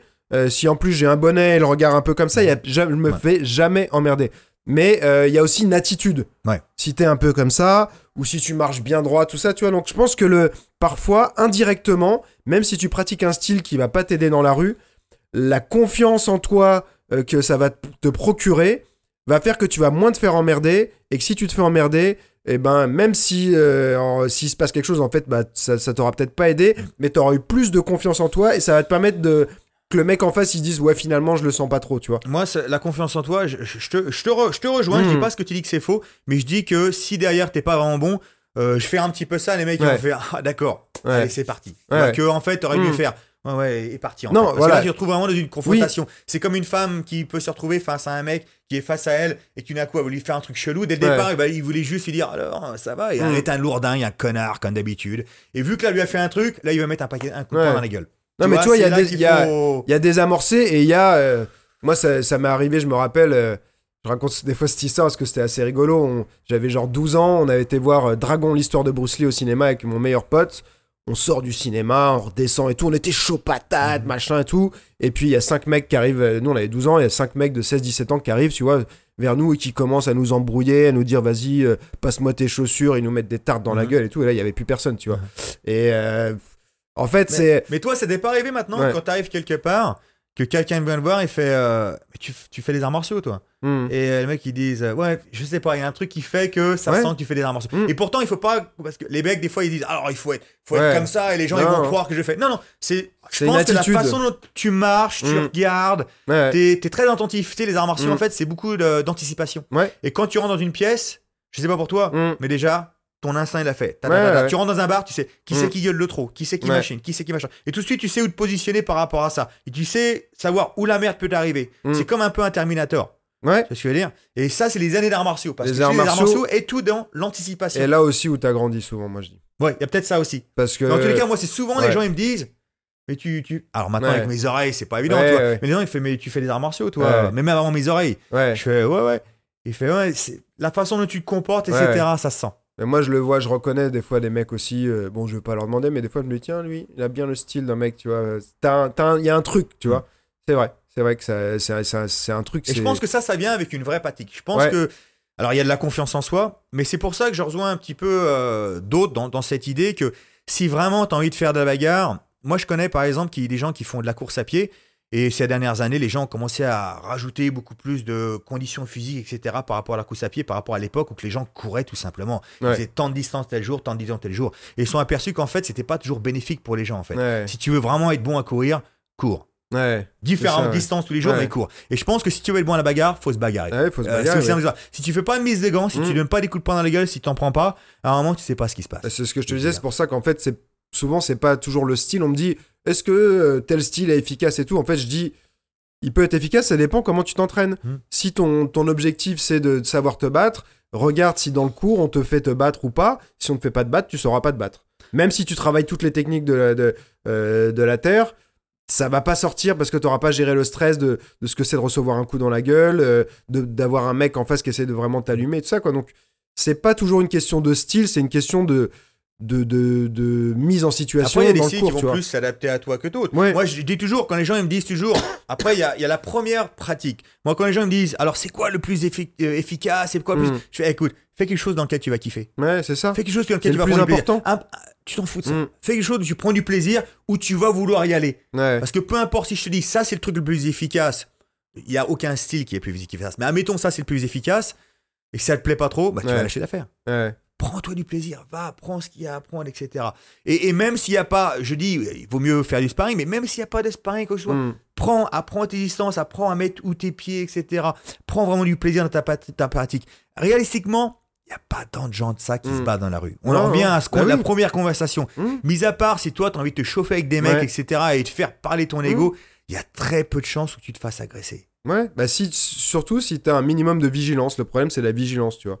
Mais euh, Et je pense que tous ces instincts un peu comme les films de ninja. Je pense Mm. que quand tu commences à faire des arts martiaux, t'as beaucoup plus d'instinct. Déjà, tu deviens plus fit, Mm. tu deviens Ouais. en meilleure forme, tu Mm. tiens mieux, il y a plein de choses, et puis tes instincts commencent un peu plus à s'éveiller, tu vois. Ouais, Et même toi, tu commences à t'apercevoir de choses auxquelles tu t'aperçois, t'apercevais pas peut-être auparavant. tu. Ouais, c'est ça. Et tu vois, pour rebondir sur ce que tu disais, tu parlais d'aïkido. Et euh, moi, à une époque, ici, on a une école d'aïkido qui s'appelle Real Aikido. Alors, qui vient de Yougoslavie. Je sais plus si c'était serbe ou croate. Et euh, c'était un peu. euh, alors, euh, ça peut faire sourire, mais c'était un peu le- l'aïkido de Steven Seagal dans les films, mais dans Mhm. la vraie vie, tu vois. Mhm. Et euh, j'ai un de mes meilleurs amis qui, est, qui est dans la sécurité, qui a travaillé très longtemps dans la sécurité, dans des trucs assez chauds et tout ça. Et puis bah, le prof qui était là, il n'arrivait pas à faire venir sa famille, il était un peu en difficulté financière. Et je, bah, je, j'ai demandé à mon ami s'il pouvait trouver de la place, tu vois. C'était un ancien militaire aussi dans Mhm. l'armée là-bas. Et il lui a trouvé une place à la Loco, donc à Pigalle, où c'est, euh, ça, finit, euh, ça finit mal souvent. Et euh, après, il m'a- il m'avait parlé, il m'a dit, ouais. il Et c'était pas un mec hyper impressionnant. C'était, bon, c'était, tu vois, un Yougoslave, donc pas euh, tout petit gabarit, mais c'était pas une montagne de muscles. Il m'a dit, ouais. Il me dit, il est, il est, il est, il est sérieux. Il a, il, a, il a sorti des mecs, il a pris des mecs. Façon Aikido, mais c'est. Si le mec, il avait le malheur de poser la main sur lui, c'était fini. Mhm. Il, est, il, est, il leur broyait les. Il est, enfin, il, est- il leur cassait pas le poignet, mais le mec était là, ah, comme ça, et il te les dégageait en deux secondes, quoi. C'est pour ça que la self-défense, même Mm. dans le nom lui-même, et c'est assez confus parce que ça voudrait dire qu'il faut que tu attends que la personne t'attaque en premier pour pouvoir réagir. Mm. Ouais. Et pour moi, la seule façon où tu peux réagir quand quelqu'un t'a- t'attaque, c'est Mm. d'une, d'anticiper. Pour pouvoir anticiper, il faut Mm. déjà une certaine distance entre toi et la partenaire Ouais. pour pouvoir voir les choses arriver. Mm. Et ça, ça demande beaucoup de choses. Donc, et moi, c'est pour ça que je dis, il faut déjà avoir un bon niveau pour anticiper et Ouais. contrer. Mais surtout que le, le, le- je sais pas d'où ça vient cet instinct qu'on a tous de et je l'ai fait plein de fois et je trouve ça complètement ridicule de quand tu t'embrouilles avec un mec de, de venir se coller genre front contre front ou bus contre bus. Ah, c'est vouloir impressionner, c'est des gorilles. Voilà, mais t'es à une distance où si s'il y a un truc qui part, C'est des trucs de gorilles, les mecs veulent pas se battre. C'est ouais, voilà. c'est un gorille qui fait ça, qui veut t'impressionner. Et surtout c'est c'est C'est un gorille qui fait ça, on te Bah oui. dedans. Il fait casse-moi pas les couilles. voilà. Et tactiquement, c'est la, la, la pire connerie que tu peux faire Hein, quoi. Parce- Mais après, c'est pour ça que moi, dans tous les euh, combats que j'ai eu dans la rue, je tape toujours premier. moi. Mm. Tu sais qu'en façon, à un moment, encore une fois, quand t'as l'habitude, tu sais quand c'est pour de vrai ou quand c'est de la merde. Ouais. Tu le sais. Mm. Et quand tu sais que c'est vrai, moi, je tape le premier. Ouais, Alors, c'est pas de la self-défense. Mm. Et si on va au tribunal, je suis un peu dans la merde. ouais. Mais à un moment, euh, voilà. Bah, tu vois l'histoire que je te racontais avec le mec de- du chien. Moi, euh, après, j'ai réalisé euh, après coup, tu vois, mais au moment où je l'ai poussé, que je l'ai mis un low kick, c'était devant un arrêt de bus et il y a les gens qui descendaient d'un arrêt de bus. Et donc, ces gens-là, eux, ils sont arrivés, ils m'ont juste vu, moi, en train de faire ça, de lui mettre un gros low kick, et Mhm. ils, ils se bardaient, et se barraient, et moi, de lui dire, t'es une merde, t'es une merde, Ouais. tu vois. Donc, ils sont dû penser que c'était moi l'agresseur, Ouais, ouais, ouais. tu vois. Mais en Ben- quelque sorte, tu l'es. Ouais, ben c'est. Ouais. En quelque sorte, je suis l'agresseur, ouais. Complètement. Alors que. Mais j'en ai parlé, tu vois, là, un, un des profs d'ici qui est flic et tout, il me dit bon, ce qu'il faisait, c'était une infraction, t'as le droit Mhm. d'intervenir. La suite, c'est discutable, tu Mhm. vois. Mais euh, il me dit, tu l'as pas non plus avoiné, quoi, Ouais. tu vois? Mais c'est vrai que je me suis dit, j'ai vu ces gens, j'ai vu des gens qui faisaient ça en sortant du bus, en me regardant. toujours traficoter. Ouais. Il fait Je me suis senti agressé, je l'ai poussé, j'ai essayé Ouais. de lui faire un balayage Mm, pour le mettre hors d'état de nuire. mm. Les mecs. J'ai trébuché sur sa cuisse. Mais ce que je veux dire par là, c'est que c'est pour ça que moi, et je te dis, moi, ça va faire. euh, J'ai commencé les arts martiaux à 8 ans, j'ai 45 ans, donc ça Ouais. fait un petit bout de temps. Et, et quand je dis les arts martiaux, des fois, t'as des gens qui font Ouais, ça fait 20 ans que je fais des arts martiaux. Non. T'as fait 6 mois de boxe, t'as Mm. arrêté pendant 2 ans. Non, moi, ça fait. Toutes ces années-là, je suis entraîné pratiquement tous les jours. Ouais. donc j'ai quand même une connaissance des arts martiaux. ouais. Et euh, je sais ce qui marche et ce qui marche pas. Et quand je vois des mecs faire des chorégraphies sorties de films, et tu dis, mais Mm. ou tu les mecs qui font des coups de poing super rapides. Mais oui, mais déjà d'une, il n'y a aucun impact dans tes coups de poing, tu vas juste Ouais. rapidement, quoi. Mm. Parce que si je me mets très très près, très Bah près oui. de toi, Bah je oui. vais donner beaucoup plus de coups de poing plus rapidement. Mm. Par contre, si je veux une vraie distance de boxe dans laquelle le coup de poing va avoir un certain impact, Ouais. il va falloir beaucoup plus de distance, et donc je vais mettre beaucoup moins de coups de poing. Bah c'est oui. c'est tellement logique. Ouais, c'est sûr. ouais. Sauf que là, tu parles des gens qui n'ont même pas cette base de logique. Tu vois, donc tu, parles au mur. Tu vois et, euh, et quand je vois, je te dis, c'est- c'est c'est des chorégraphies maintenant. Ce Mm. qu'ils défendent, c'est des chorégraphies. Même moi, par exemple, dans l'optique du MMA, j'ai jamais aimé. Après, les gens font ce qu'ils veulent dans leur Mm. cours, c'est leur bidule. Mais quand je vois un club de MMA, ils font alors aujourd'hui, on va faire enchaînement, gauche, droite, machin, amener au sol, clé, euh, high, Mm. high single, au sol. Ouais. Et c'est c'est tout un enchaînement comme ça. Ouais. J'ai dit non, moi je préfère. On va faire le gauche-droite, on va faire un gauche-droite propre. Plus tard, on fera juste le single. Ouais. Et plus tard, on fera la clé de bras. Séparément. Tu peux les mettre ensemble par la suite, mais ce scénario a pratiquement pas. Passé, ouais. Donc. Prenant les choses de son côté, devenant très bon à chaque. euh, et moi, quand c'est des chorégraphies comme ça, Mm. déjà, et c'est pareil pour la boxe anglaise, Mm. quand c'est des chorégraphies de 7, 8 coups de poing, je fais non, non, non. Moi, je préfère sur 1, 1, 2. Regarde en anglais, c'est comme ça qu'il va rentrer. Déjà, s'il donne 3 coups de poing euh, euh, en anglaise, Hmm. c'est le, le, le chéri sur le gâteau, tu vois. C'est Ouais, la cerise sur le gâteau, déjà. hein, tu vois, déjà, c'est seulement 1, 1 ou 2 coups de poing. Déjà, Ouais. garder ses distances. Et la bagarre de rue, c'est pareil. La bagarre de rue, quand les gens ils disent Ah ouais, mais bon, il y a des mecs des fois, déjà, soyons sérieux, tu vas sur YouTube, Mm. la plupart des mecs qui font des arts martiaux, ils font des sports de combat, il faut pas se défense. Ouais. Hein, c'est du pied-point, c'est distance, le kick, distance, le kick, direct, le mec il tombe. hein. C'est toujours Mm. Ouais. la même chose. hein. Et euh, donc c'est pour ça quand les mecs qui disent Ouais, mais ça marche pas, et mec, t'as des centaines de vidéos, tu vois. Mais euh, je sais plus ce que je voulais dire. mais euh, donc continuons. Mais ouais, bah, après, sur le, le fait de, des fois, de faire des choses plus complexes, euh, même si ça peu de chances de passer, moi, ce que je trouve, ça, là où ça peut être intéressant, c'est de travailler, d'améliorer, en fait, ta, ta coordination, Ouais. tu vois. Mais après, il faut vraiment dire, expliquer aux gens, c'est Ouais, ça. ouais. C'est-à-dire qu'aujourd'hui, alors des fois je le fais, je dis on va faire tac, tac, tac, je vais en arrière, boum, je reviens en avant, etc. Il y a très peu de chances que tout ça rentre, Mm. mais vu qu'on a fait les trois mouvements euh, indépendants, Mm. je vais tous les mettre ensemble pour essayer Voilà. de rentrer dans un faux rythme pour faire ça. Mais il Mm. faut l'expliquer. Ouais, ouais. Faut pas dire aux gens, Mm. dans un scénario, ça va passer comme ça. Parce que ça peut devenir une sorte de drill, ça Voilà. peut, tu vois. euh, moi, je fais parfois. euh, alors, c'est des choses, c'est des, des sortes de scénarios, mais dans mes cours de kick, ça m'arrive de travailler. Je prends un enchaînement de base, et puis après, bah, je travaille la défense de l'autre. Mhm. Et le mec, donc, apprend à se défendre sur l'enchaînement qu'on vient de travailler, puis lui-même va remiser, tu vois. Mhm.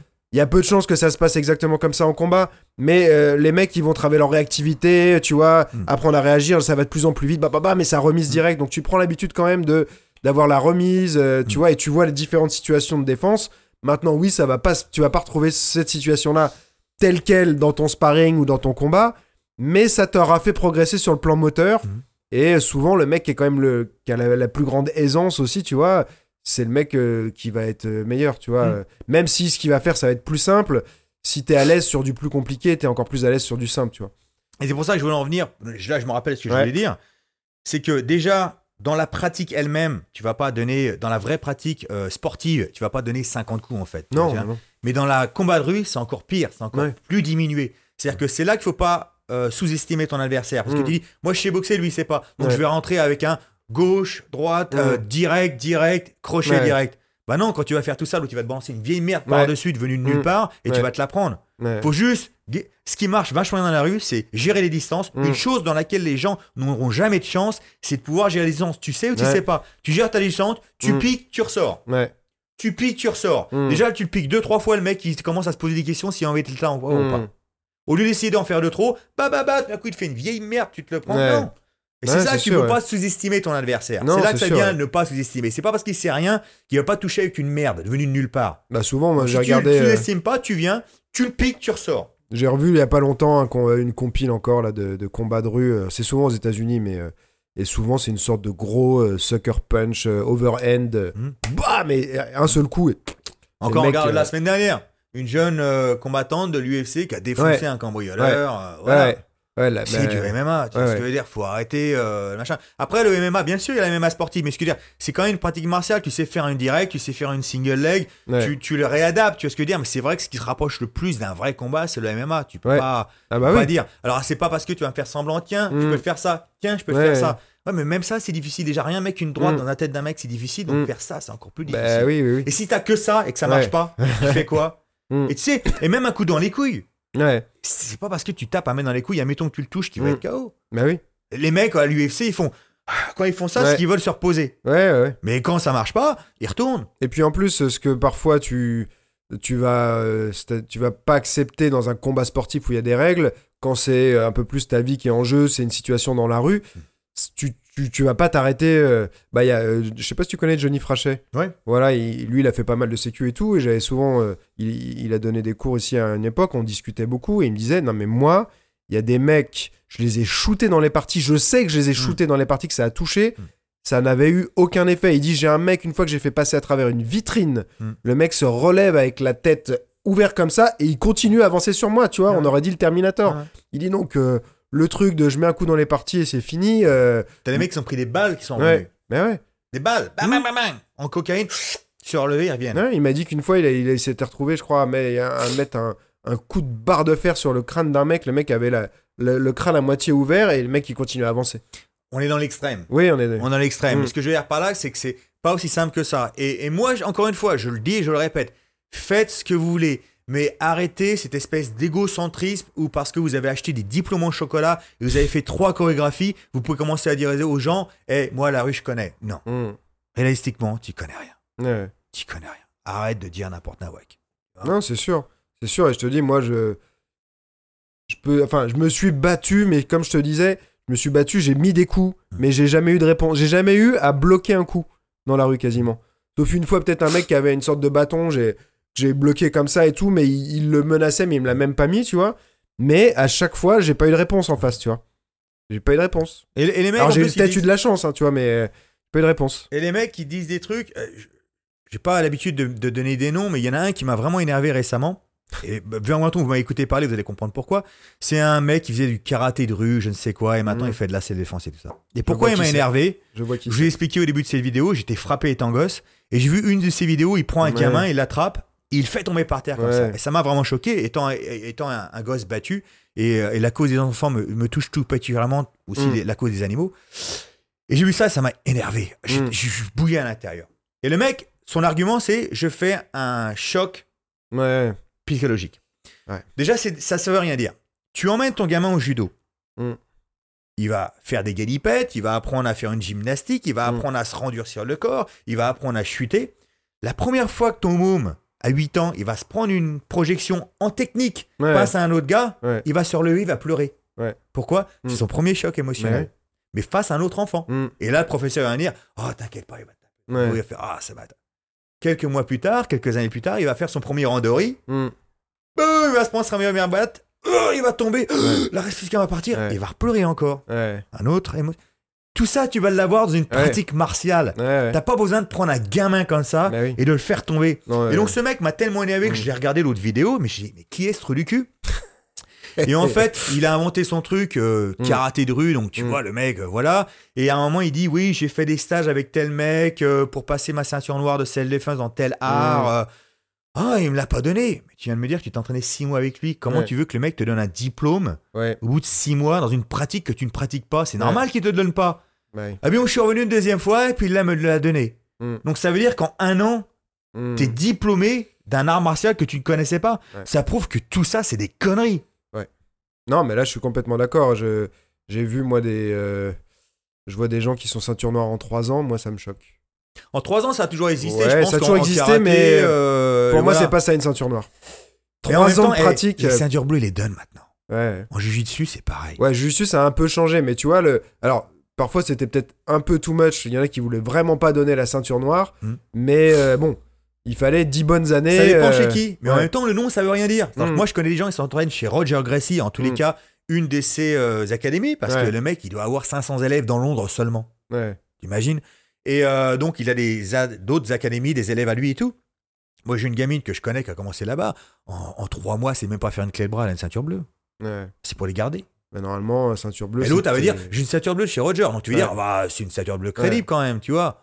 Non. Ceinture bleue, normalement, c'était 3 ans, quoi. Au moins 3 ans. Et Ouais. ceinture bleue, pour moi, c'était le même niveau qu'une ceinture noire dans un art martial traditionnel comme le karaté. C'est-à-dire que quand tu as une ceinture bleue, tu connais tout. Tu sais faire une clé de bras, un triangle, Mm. un kimura, une guillotine. Mm. Tu connais tous les bagages. La différence entre la ceinture bleue et la ceinture violette, c'est que tu vas passer encore 2 ou 3 ans pour vraiment tu- le savoir par cœur. Ouais.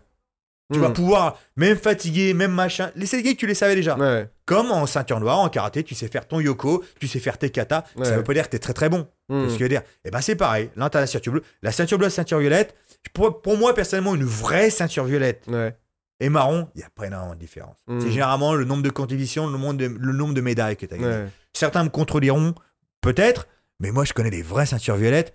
Euh, Entre violette et noir et tout, il y avait pas, pas déjà un Mm. violet des mecs, t'as des mecs qui sont champions en ce moment. Un violette, il, il pliait tout le monde déjà. Il Ouais. pliait déjà les ceintures noires. Ouais. Je te parle d'une vraie ceinture violette. tu vois. Mm. Après, euh, Ouais, bah, c'est sûr il n'y a que- pas la différence entre les, les ceintures, en fait, c'est.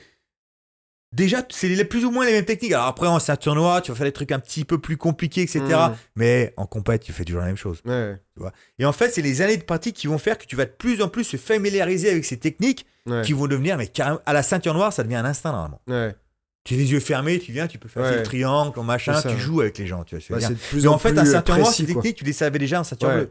mais t'as gagné en précision. Après, c'est peut-être aussi la manière de les amener parfois, tout ça qui, qui évolue un peu avec le temps, mais c'est du, c'est du raffinement, tu vois. T'es dans le. Et en fait, le dans les raffinement, arts quoi. traditionnels, pour en venir à ça, en fait, ceinture noire, c'est une ceinture bleue, et les autres ceintures, c'est les danes. Ouais. Mais Vraiment, un mec qui est vraiment bon, c'est ceinture noire, troisième dan ou Mm. quatrième dan, tu vois ce que je veux dire Ce qui représente un peu un mec de ceinture noire jiu-jitsu. Hmm. Tu vois, dans cette, dans cette optique, en fait, quand tu vois ça comme ça. Ouais, ouais. Mais c'est vrai que moi, à la base, les ceintures, ça me.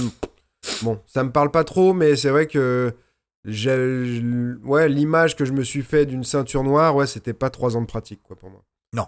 Bah, aux États-Unis, il est donné à des gamins. T'as des gamins, Ouais. ils avaient 12 ans, ils étaient ceinture noire. Ouais. C'est n'importe quoi là-bas. Ah ouais, ça devient. euh, ça- Mais c'était, c'est un peu ce qui se passe aujourd'hui en Europe maintenant. Hmm. Euh, et aux États-Unis, parce que tout ça vient des États-Unis, parce que nous, ça nous paraît nouveau maintenant. Mais quand les parents qui gueulent, euh, ah, comment ça se fait que mon gamin il a pas une médaille Hmm? Mon gamin il a fini dernier. Ouais. C'est pas normal qu'il ait pas de médaille. Il, il- ça va, il va être euh, déstabilisé. Et maintenant, on donne des médailles à tout le monde. Hmm. Et ça, les États-Unis, ça fait des années qu'ils font ça. Donc les gens venaient, mais euh, bon, euh, nous on paye quand même, on Ouais. paye 100 dollars par mois. Comment ça se fait qu'il a pas de ceinture noire, mon fils? Moi, je vais aller ailleurs hein, s'il a pas de ceinture noire. Oh, tiens, Ou les passages de grade où il faut que tout le monde ait son grade. c'est ça.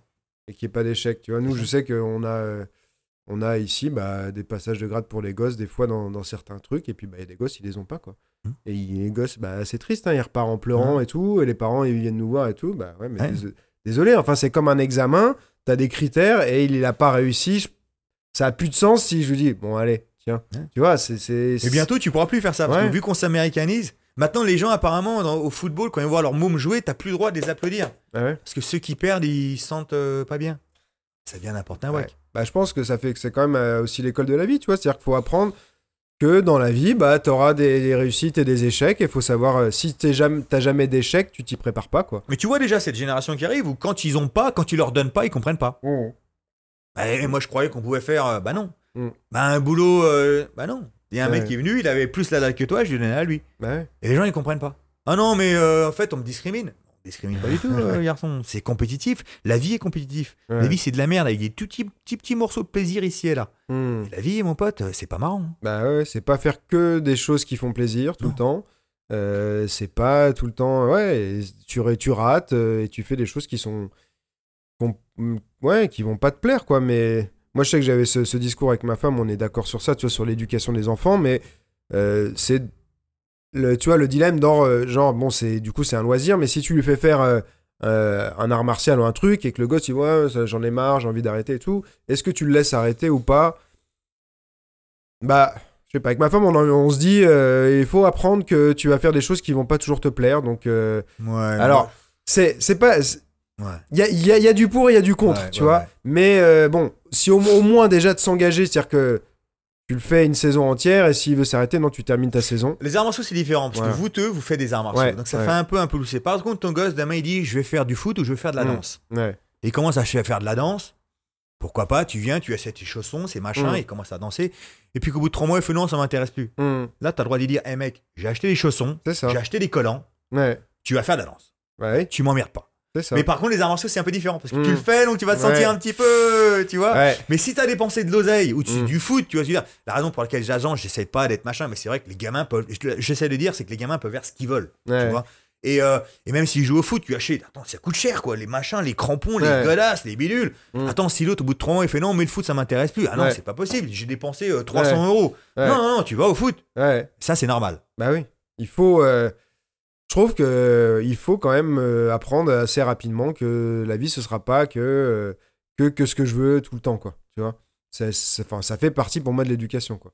Mais quand je dis ça, des fois il y en a qui disent oh non, faut pas les forcer, faut pas machin, tout ça. euh. Après, c'est difficile pour moi parce que j'ai Mm. pas de gosse. Ouais. Euh, j'ai toujours eu des difficultés parce que de Mm. par mon enfance et de ma souffrance, Ouais. j'ai toujours eu peur en fait d'avoir des enfants. Mm. Ça m'a laissé des cicatrices, c'est ce que c'est, donc j'ai Mm. pas d'enfants. J'ai eu des chiens à la place. Mais, euh, mais voilà, mais alors, on revient donc au sujet dont on parlait hors caméra. Ouais. Vu que tu es prêt à un peu forcer ton gosse à faire les arts Mm. martiaux, euh, qu'est-ce que tu en parles? On parlait de sparring avant. Ouais. Est-ce que c'était obligé que les gens fassent du sparring ou pas? Ouais. Et toi, tu me disais, euh, depuis que tu as eu la discussion avec Yovan, que Ouais. tu as changé et tu dis non, s'ils veulent pas de sparring, ils, peuvent, ils ont pas. euh, Ouais, voilà, maintenant je propose, je, je trouve que c'est une... Enfin, je comprends les deux positions, mais maintenant je propose dans mes cours de kick à la fin, je leur dis à chaque fois sparring ou PAO, et les gens choisissent. Et donc j'ai 80%, euh, voire même plus parfois, qui veulent faire du sparring. Mhm. Mais euh, comme je te disais, il y a soit euh, des débutants qui se sentent pas prêts, tu vois, qui n'ont pas pris confiance, tout ça. Mhm. Alors, parce que pour moi, le sparring, c'est quand même un truc, euh, même si c'est du sparring léger et tout, faut avoir envie. Mhm. Si t'as pas envie, ça va. Je pense pas que ça va. Pas, tu vas pas en ressortir beaucoup de bénéfices, tu vois. Si tu passes ton sparring à être tout Ah bloqué comme ça et tout, peut-être que d'abord tu t'entraînes, tu, tu prends un peu plus confiance dans tes gestes, euh, tu vois. À l'entraînement, euh, mine de rien, si tu fais pas du sparring, tu reçois quand même des coups, tu vois. Mhm. C'est un sport de contact, donc euh, tu tu t'habitues à ces coups-là et tout. Mais si tu, tu commences, t'es ah, un, petit contact, ça te fait paniquer et tout, bah euh, ça va peut-être te créer des ancrages, tu vois, justement, des mauvais réflexes. Tu Mhm. vas, et il y en a qui vont finir parfois par abandonner si c'est sparring à chaque fois et ils vont dire bon bah c'est pas pour moi et tout. Alors que tu leur aurais, tu leur, tu leur aurais laissé l'option. C'est des gens qui, auraient- qui pourraient devenir des pratiquants de longue date et peut-être même bons en sparring, mais ils avaient besoin un peu de temps, tu vois. Mhm. Et aussi ce qu'on a, ce que je t'avais dit là-dessus, tu étais d'accord sur ouais non aujourd'hui. euh, Mhm. je, je, je le sens pas, Ouais. euh, j'ai pas, enfin tu vois, ou j'ai une petite douleur là, ou euh, je suis- j'ai pas la pêche du tout, je machin, je, tu sais, c'est vrai que c'est pareil, ça comporte des risques. Mm. Si tu sens, pour moi, si tu le sens pas, Mm. le sparring vaut mieux pas le faire. C'est là que tu te blesses là souvent. qui blesse. ouais. Tu vois, tu dis bon allez, euh, euh, bah tu vois, le prof de Krav Maga d'ici, mais qui fait qui fait de, de la loot à livre depuis Mm. très longtemps et tout ça, qui a fait beaucoup de boxa et tout ça. La dernière fois, euh, il était, euh, c'était assez marrant ce qu'il- quand même il m'a raconté ça, mais il y avait des mecs du euh, euh, du JJB qui font aussi du MMA, qui étaient en train de tourner et tout, et ils se connaissent bien. Mm. Et, et lui, il lui disait, euh, bah tiens, viens tourner avec tout, avec nous, tu vois. Puis lui, il était, euh, il fait aussi un peu de yoga, il était Mm. en train de de s'étirer, de s'étirer, de travailler un peu sur sa respiration. Il me dit, et il dit non non et tout ça. Puis après, il dit, mais c'est un peu un truc. euh, Il dit, je suis un peu en train de faire ma, tu vois, Ouais, ma tafiole, tu vois, genre. Euh. Il dit, ça a touché un peu mon ego. Il a été sans s'échauffer, bam, clavicule, Ah, ouais. clavicule qui euh, qui saute comme ça, tu vois, à la con. Alors qu'il avait senti Ouais. qu'en fait, fallait pas y aller. Mais c'est son ego, tu vois. Ah. C'est tout con, hein. Ah, l'ego, c'est, on en parle. Hein. Apparemment, c'est, ça qu'il faut s'en débarrasser. On commence tous à en avoir de plus en plus, surtout avec les réseaux sociaux, mais euh, c'est en fait le, le plus gros de ses ennemis. Mais alors, on Bon, de ça, mais la première chose que j'ai envie de te dire, c'est quand même, t'es un salopard. Hein. Tu, tu vas forcer ton gosse à faire des arts martiaux, Mhm. mais les gens que tu connais pas, tu fais non, mais toi, tu fais ce que tu veux. Et je vais pas le forcer à combattre, le gosse, tu vois. Non, mais. euh, Non, mais je te rejoins. Tout Ouais. ce que tu as dit, je suis 100% d'accord avec toi. hmm, Là où je suis en désaccord avec Yovan, c'est qu'il avait l'air de dire que, obligatoirement, si on fait du sparring, euh, en tout cas, j'avais l'impression qu'il faisait un peu ce raccourci, Mm. euh, que si on fait du sparring, c'est les mecs qui s'en mettent plein la gueule, qui saignent, qui machin, Mm. qui truc, il n'y a pas d'entre-milieu. Ouais. Moi, quand je fais du sparring chez moi, tout le monde fait du sparring. C'est Ouais. obligatoire. Par contre, je suis très attentif. C'est une petite salle, c'est comme la tienne, j'ai Ouais. les yeux sur tout le monde. Je vois toujours ce qui se passe. Je suis pas sur mon téléphone, je regarde tout le monde. Si je vois un mec qui va un peu fort, tout de suite, je suis, je suis sur le Mm. taquet, tu vois. Et euh, la- les personnes qui arrivent, et moi, c'est que du loisir. Ouais. Euh, et la moyenne d'âge, c'est 35-45. T'as des gens de 50-50, t'as des gens de 28 ans, voilà. Mais la moyenne d'âge, c'est 35-45 et des gens qui ont des boulots tous les, tous les jours. Donc voilà, c'est pas des sportifs. Mais moi, même ton premier cours, faut que tu fasses sparring. Ouais. Alors ce que tu vas faire, tu vas faire que sparring au corps, tu vas utiliser Ouais. que ton direct du bras avant. Mais voilà, je veux que tu commences à savoir te déplacer, tu veux savoir ce- la raison pour laquelle on fait tout ça. Ouais. Et pour moi, c'est euh, c'est c'est dans l'extension des arts martiaux. C'est-à-dire qu'il faut que je te pousse à faire des choses que tu penses pas pouvoir, et c'est ça qui va te faire grandir en tant que personne. Hmm. C'est dans moi, ça m'a jamais vraiment intéressé d'entraîner des compétiteurs. Des Ouais. gens en combat, ça me fait chier, tu vois. J'ai vécu mon rêve. J'ai Mm. pas envie de le, ré- de le- de le vivre à travers les autres. Tu vois ce que je veux dire Et Mm. moi, d'emmener les mecs en week-end, euh, ça m'intéresse pas. Par contre, la- enseigner les arts martiaux et voir les gens comment ça les change dans la vie de tous les jours, Ouais. et les voir comment ça les fait grandir, ça leur donne confiance en soi, c'est ça qui m'intéresse. Hmm. Et la seule façon pour moi de t'arriver là, c'est de te faire faire des choses que tu ne veux pas. Ouais. Et le respect de toi envers moi va faire que tu vas faire, je vais le faire. Là où je te rejoins, c'est que Mm. c'est vrai que si aujourd'hui tu te sens pas bien, ne te Mm. sens pas obligé de le faire. De- Ouais. Il faut que ce soit un juste milieu, c'est-à-dire qu'à un moment tu vois que les mecs qui se, ils veulent pas le faire Hmm. et qui se disent à chaque fois non mais je suis pas bien, je suis ceci, je suis cela. Et là il faut que tu leur poses une question et dire non mais tu fais quoi exactement, Ouais. tu vois? Mais par contre si un mec vient et dit non mais aujourd'hui j'ai pas envie de faire sparring, je me sens pas bien, Hmm. j'ai pas un goût, c'est surtout si c'est un bon niveau Ouais. parce que ça devient très vite compétitif. Et toi qui disais au début, hey, tu sais Ouais. on commence léger, hein. Et Mm. très vite, tu vas pas nécessairement fort, mais tu vas plus vite, tu vas machin, tout, clac, tu te niques. Moi, ça m'est arrivé Et, avec et un ce que tu dis, j'y avais pas pensé, et faire, et les mecs, vous faites soit PAO, soit euh, machin, Mm. c'est vrai que c'est une, une meilleure option que dire, non, mais si vous voulez pas faire, vous faites pas. Après, on est d'accord que si t'as quelqu'un qui, euh, au bout de deux ans, il a jamais voulu faire de sparring, et euh, enfin, ça t'attend même pas deux ans, euh, mon- mais moi je le vois, il y en a, euh, et je leur, je leur dis, la- laissez, laissez-les. euh, Il y a une, une fille, euh, notamment, tu vois, euh, pour l'instant, elle veut absolument pas faire de sparring. Bon, bah, ça fait quelques mois seulement qu'elle est là, et puis, bah, il y en a quand même qui commencent à dire Allez, viens, viens faire Mm. les sparring avec nous, tu vas voir, ça va bien se passer et tout. Bon, elle veut continuer à faire les PAO, on la laisse. Mais Mm. déjà, les élèves, ils commencent à, tu vois, et au bout d'un moment, elle va, elle va finir par céder, tu vois. Mais c'est vrai que si tu peux pas non plus laisser quelqu'un 5 ans sans avoir fait Non. un seul sparring, tu vois. Pour moi, Mais non. de laisser l'option, c'est bien, euh, que ce soit, comme tu dis, comme on disait, le jour où tu le sens pas, et puis peut-être euh, laisser le temps de se dire, bah, je, sens que pour l'instant, j'ai aucun bagage technique, euh, j'ai pas du tout confiance en moi, euh, je sais rien faire, donc j'ai pas envie de faire ça.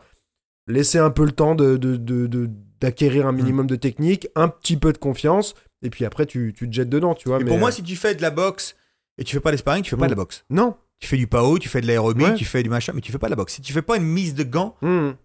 Aussi légère qu'elle soit, Mais pas je sais que tu avais critiqué, euh, sur ça, je n'étais pas complètement d'accord, mais moi, j'ai des gens en cours particulier depuis des années qui veulent apprendre la boxe, mais qui veulent pas boxer. Hmm. Donc, on leur fait, je fais des pattes d'ours, ils apprennent euh, la technique, euh, ils se Tu apprends à dépendent. boxer, mais t'es pas un boxeur. Non, voilà. Mais euh, tu t'a- t'apprends, euh, voilà. Mais euh, en fait, eux, ils, ça leur, enfin, Ouais. ils, ils se, ils se mentent pas eux-mêmes, tu Mais viens vois. pas me dire que t'es un boxeur. Voilà. Viens pas me faire des thèses et des Non, non. thèses sur le dernier combat de Mayweather. Non, Mec, tu fais Ah du, non, des voilà. d'ours. c'est ça. Reste à ta place. Mais euh, en fait, euh, pourquoi pas tu Ouais, vois pourquoi pas Pourquoi pas Mais voilà, mais c'est là euh, l'amalgame d'où il vient. Tu vois, par exemple, j'en ai une, elle a, elle a plus de 50 ans, ça fait 7 ans qu'elle a- elle fait ça juste parce que c'est une activité qui l'a fait Mhm. bouger, ça l'éclate de faire un peu de boxe et tout ça, mais enfin jamais elle va vouloir faire, elle, elle a aucune envie de faire, euh, de recevoir un vrai coup, Ouais, pourquoi Euh, c'est pas son objectif, elle dit pas euh, je sais me défendre avec ça et tout, Mhm. elle, elle- elle est contente de travailler sa coordination, Mhm. euh, de taper un peu et tout, et je vais pas du tout la pousser, tu vois, je vais pas lui dire, ça. allez, c'est bon, là on fait de la boxe, tu vois, euh, mets ton casque. Moi, j'ai un euh, problème avec les gens qui disent je fais du MMA, Ouais. je fais de la boxe, et en fait, tout ce que tu fais, c'est euh, des, des mouvements ludiques, mais Ouais. euh, voilà, t'as jamais vraiment tourné. Alors, viens pas m'expliquer ce qui se passe dans un combat, euh, etc. Ouais. C'est ça un peu le truc. Et moi, moi pour en revenir à ce que je disais, j'ai- en fait, j'ai beaucoup de femmes dans mes cours. 50% de, des personnes qui viennent dans mes classes, c'est des femmes. C'est hyper élevé, ouais. Et, et j'adore entraîner les femmes, plus que les hommes. Hmm. Et j'ai jamais fait frotti frotta avec euh, Ouais. l'une de mes élèves. Et c'est pour ça que ça se fait ma popularité en fait. Ouais. Parce qu'ils savent, Jess, il est super sérieux. Ouais. C'est pas, c'est pas mon truc. Je suis vraiment, quand je suis dans un cours, je suis vraiment martial. Alors je sais Mm. que beaucoup de profs, ont, ont- et c'est connu hein, dans le milieu, hein, beaucoup de profs ont, ont- ont- ont- je, voilà, des, eu des aventures avec certaines élèves parce qu'ils te regardent un peu de haut comme ça et Mm. tout ça. Moi, mais jamais. Ouais. Jamais, je suis vraiment. Et c'est pour ça que justement, j'ai beaucoup de fans dans mes cours. Et, euh, et j'aime les entraîner parce que par rapport aux hommes qui viennent toujours, c'est non, mais euh, je sais, non, mais je Mm. connais, les mecs ont toujours des égos. Mm. Les femmes ont très rarement ça. C'est non, Ouais. moi je connais rien. Et très vite, ils veulent devenir bonnes et sont attentifs. Ah oui Euh, et ça m'int- ça m'intéresse beaucoup plus. Et je trouve ça tellement génial que les jeunes viennent. Et j'ai des, nénettes qui sont Mm. là. Je te dis de 45 ans, ils savent super bien boxer, Ouais. ils ont des mouvements de tête, et Bah ça, oui. ça me fait kiffer, mais grave. Tu Bah vois ce que je veux dire Mais moi, j'ai toujours aimé aussi, euh, déjà, m'entraîner avec les femmes. Tu vois, euh, moi, j'aime bien m'entraîner avec les femmes, tu vois, parce qu'il y en a, euh, justement, elles ont. euh, bon, il y en- il y, en a qui ont un côté bourrin, il y a t'as deux profils, mais t'as quand même beaucoup de femmes. bah, elles ont cette approche, elles sont plus techniques, tu Mhm. vois, et t'as pas justement cet ego et tout ça. Mhm. Et du coup, je trouve ça hyper agréable, tu Mhm. vois. euh, Il y en a, et par exemple, euh, bah, on le sait, hein, Dana White, pendant des années, il voulait pas de femmes à Mhm. l'UFC, quoi. Moi, je suis content qu'il y ait, y a- enfin, il y a des combats féminins qui sont bien mieux que les combats masculins. Bah, hein. ils sont beaucoup plus compétitifs. Et euh, surtout, moi, enfin moi, ce qui me machinait au début avec euh, ce qui m'embêtait, c'est qu'ils n'avaient pas de niveau, quoi. Ouais. que C'était vraiment des amateurs. C'est-à-dire que Mm. la raison pour laquelle euh, Ronda, qui était talentueuse, a battu tout le monde, c'est qu'à face à elle, il y avait des amateurs. Ah ouais, il y avait personne. Donc il n'y avait pas de niveau. Sauf que aussitôt que c'est devenu populaire, le niveau en genre 18 mois, 2 Ouais. ans, il a fait. Ah Par contre, ce que tu peux pas leur tirer, c'est tous, ils ont la dalle. C'est-à-dire qu'on disait au début, tout à l'heure, il y a des mecs, tu Mm. vois, psychologiquement, ils savent pas s'ils ont envie d'être là et tout. J'ai jamais vu ça, je suis une femme. hein. Tous, ils ont la dalle, ils ont envie de se, démonter. Ah non, mais les, les, les, ouais, les femmes combattantes, euh, euh, elles y vont, quoi. Et par contre, j'étais étonné du, des derniers combats de Cyborg euh, face Ouais. à Nunes. L'autre, elle est rentrée à la bagarre comme à l'époque parce que Cyborg, sa boxe ça. anglaise, elle avait vachement progressé. Ouais. Tu voyais, elle devait faire des sparring. Mm. Mais même quand j'avais vu faire des pattes d'ours euh, les jours d'avant, la semaine d'avant, Ouais. elle avait l'air d'être super lente. Hmm. Je sais pas, peut-être un mauvais cutting, je sais pas ce qu'il fait, Ouais. mais elle avait pas le même dynamisme qu'il a. Et euh, Show, c'est pareil. Quand j'ai vu Show faire les pattes d'ours euh, la veille, j'ai il est super lent en fait. Il a pas de patate, il a rien, il va se faire démonter demain. Ouais, bah, il a fait un gros cutting, peut-être c'était ça, hein, mais. euh, Mais grave, tu voyais taper que- au PAO, normalement, ça... pourtant c'est un petit, tu vois. Ouais. Et ça pète, tu vois, c'est dynamique. Et là, il était assez lent. Ah, je l'avais pas vu Et, avant le combat. ouais, il euh, était assez, tu regarderas, il est assez lent, il n'y a pas de patate. Je fais, oula, ça va être compliqué pour lui. Ouais, mais euh, Cyborg, moi, c'était un. Justement, enfin, moi, j'avais avant l'image de Cyborg, de la, la- tu Ouais. vois, la, la meuf bourrin, euh, pas très technique et tout, euh, qui gagne avec son physique, son agressivité. Et après, les, derniers combats, là, le.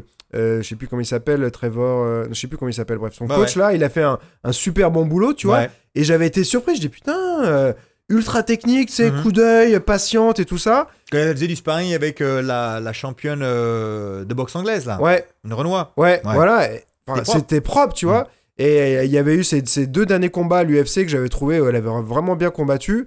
Et là, elle arrive contre Nunes et la bagarre, quoi. La bagarre. La bagarre, euh, mais zéro. euh, Bon, Nunes, euh, elle a pas fait beaucoup plus Bah, stratégique Nunes, non Ce qui est plus. bien, c'est qu'elle est beaucoup plus longiligne Ouais, et elle boxe en ligne. c'est ça. Donc quand tu vas à la bagarre, celui Ouais. qui boxe en ligne, c'est toujours celui qui va gagner. Ouais. Mais le truc, je pense, l'erreur, c'est que Cyborg, elle s'est dit non, c'est bon, c'est moi qui ai l'avantage de force Mm. et de patate. Et bah, en fait, non. Mhm. Et, mais c'était pour moi, elle a fait un gros retour en arrière. Elle est revenue euh, 10 ans en arrière. C'est la Cyborg d'il y a 10 ans, quoi. Mais t'as vu le, le niveau même pied-point qui monte aux États-Unis? Moi, j'ai jamais trouvé les, les Américains très très bons pied-point. Moi, quand Mhm. j'arrivais là-bas, c'était une horreur. Ouais. Et euh, j'ai vu, moi, les, certains de mes, mes. Après, en plus, il y a beaucoup d'opportunistes, tu vois. Moi, Mm. je me rappelle, à un moment, il y a un mec, euh, comment il s'appelait? C'était Phil Nurse, quoi. Un mec, un anglais qui entraînait Ah, Georges Saint-Pierre. Ouais.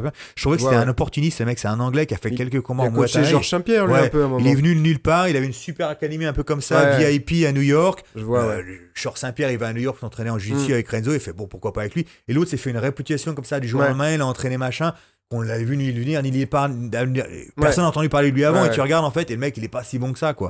Par contre, à côté de ça, t'as des mecs comme Ludwig, Ouais. tu prends du plaisir à regarder ses cours. Hein. ouais, ouais. Et il y a une autre son club, je sais pas si t'as entendu euh, CSA, Ouais, c'est ça, ouais. C'est euh, Fitzgibbons, le mec, euh, le patron de ça. Ils là-dedans sont aussi, hein. Bah, tu sais que lui, il était pas- passé au podcast de Joe Rogan avec euh, euh, son combattant, je crois, le plus connu qui, qui combat à la fois en Muay Thai et euh, en MMA au Bellator. Je sais plus, c'est un Mexicain, je me rappelle plus de son nom. Bref.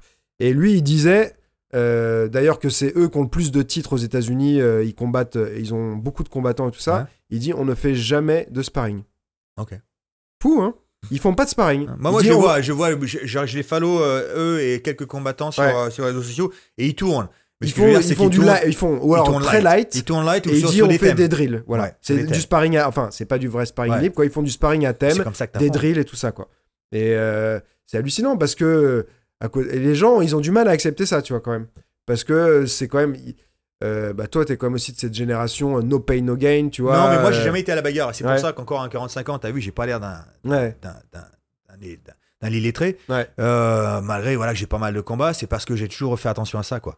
Et moi, j'ai toujours été dans du. euh, j'ai toujours choisi un peu mes partenaires. J'étais aux États-Unis, putain, quand j'allais faire de l'anglaise là-bas, les mecs, c'est les Mexicos qui venaient. Ah, Quand tu voyais les, les bagnoles dehors avec les Ouais. Los Angeles Lakers en autocollant, euh, tu rentrais, t'avais les Mexicos avec les chaussettes comme ça. Ouais. des- Tu crois que les mecs sortaient de film, tu dis, oh, putain, ça va être dur aujourd'hui. Ils viennent Ouais. avec leurs femmes, leurs ronques, leurs Ouais. machins, tout le monde s'assoit. C'est de la Ouais. bagarre. ouais. Tu vois, je suis, ça, j'aime pas ça. Mais en fait, euh, moi, je préfère garder tout ça pour le combat, Ah, tu c'est ça, faut pas s'abîmer à l'entraînement. euh, Mais très peu de chance à faire du sparring en fait. Parce Ouais. qu'en fait, ils n'ont pas le bagage technique pour pouvoir le faire. Ouais. C'est ça le vrai. hmm. Euh, les gens boostent, il y a des égos. Oui, le problème c'est de l'ego. Mais aussi, c'est que des gens, ils ont simplement pas le bagage technique. Ouais, c'est ça. Mais en plus, moi, je trouve ça. Enfin, c'est tellement beau, déjà, à regarder de- un beau sparring technique.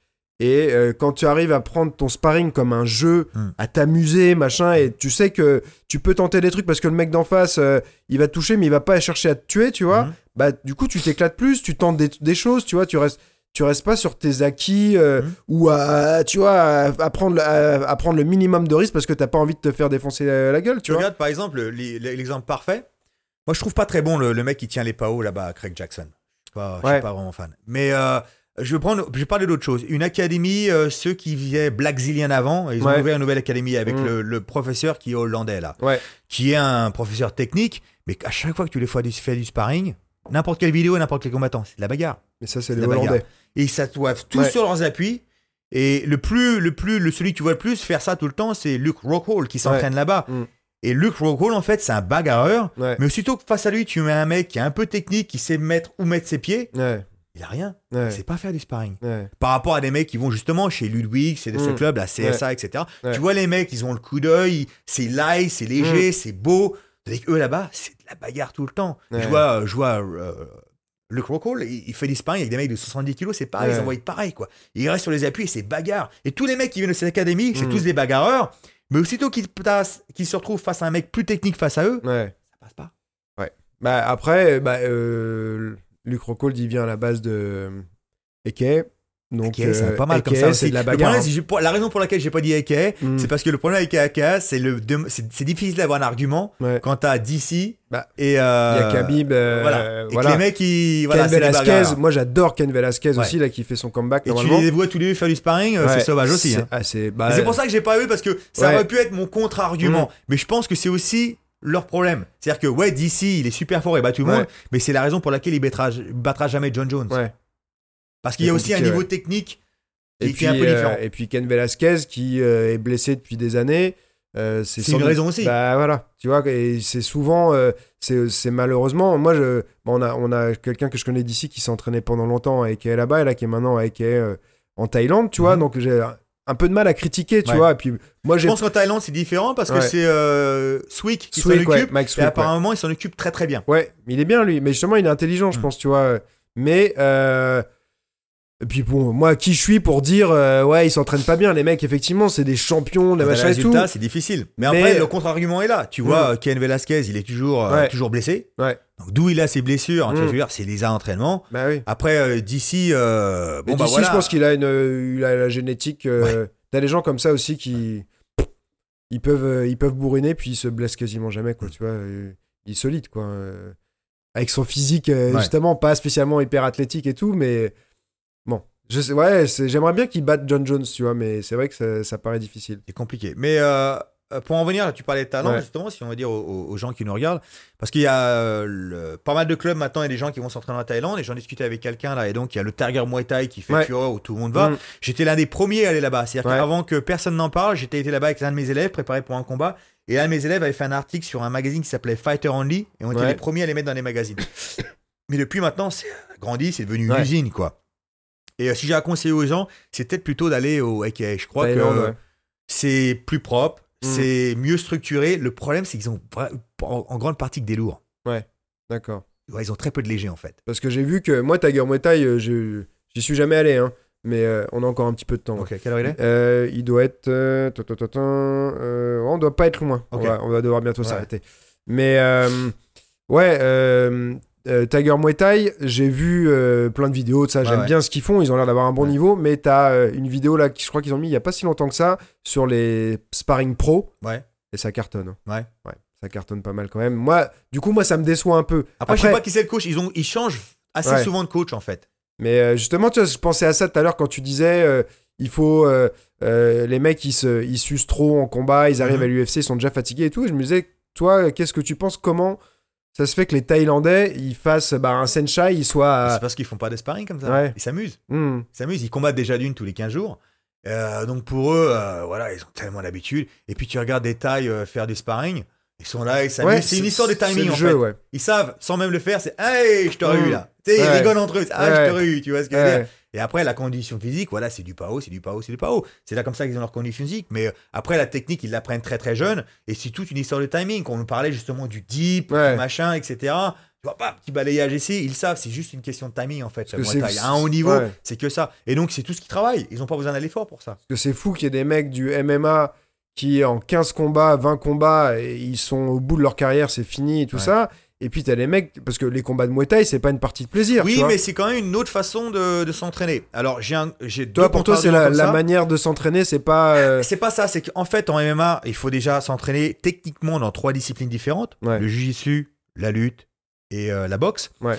Qui redemandent trois conditions physiques différentes. Donc, il Mm. faut que tu fasses de la condition physique pour tout ça. Et donc, c'est quand même beaucoup de choses. C'est usant. Ouais.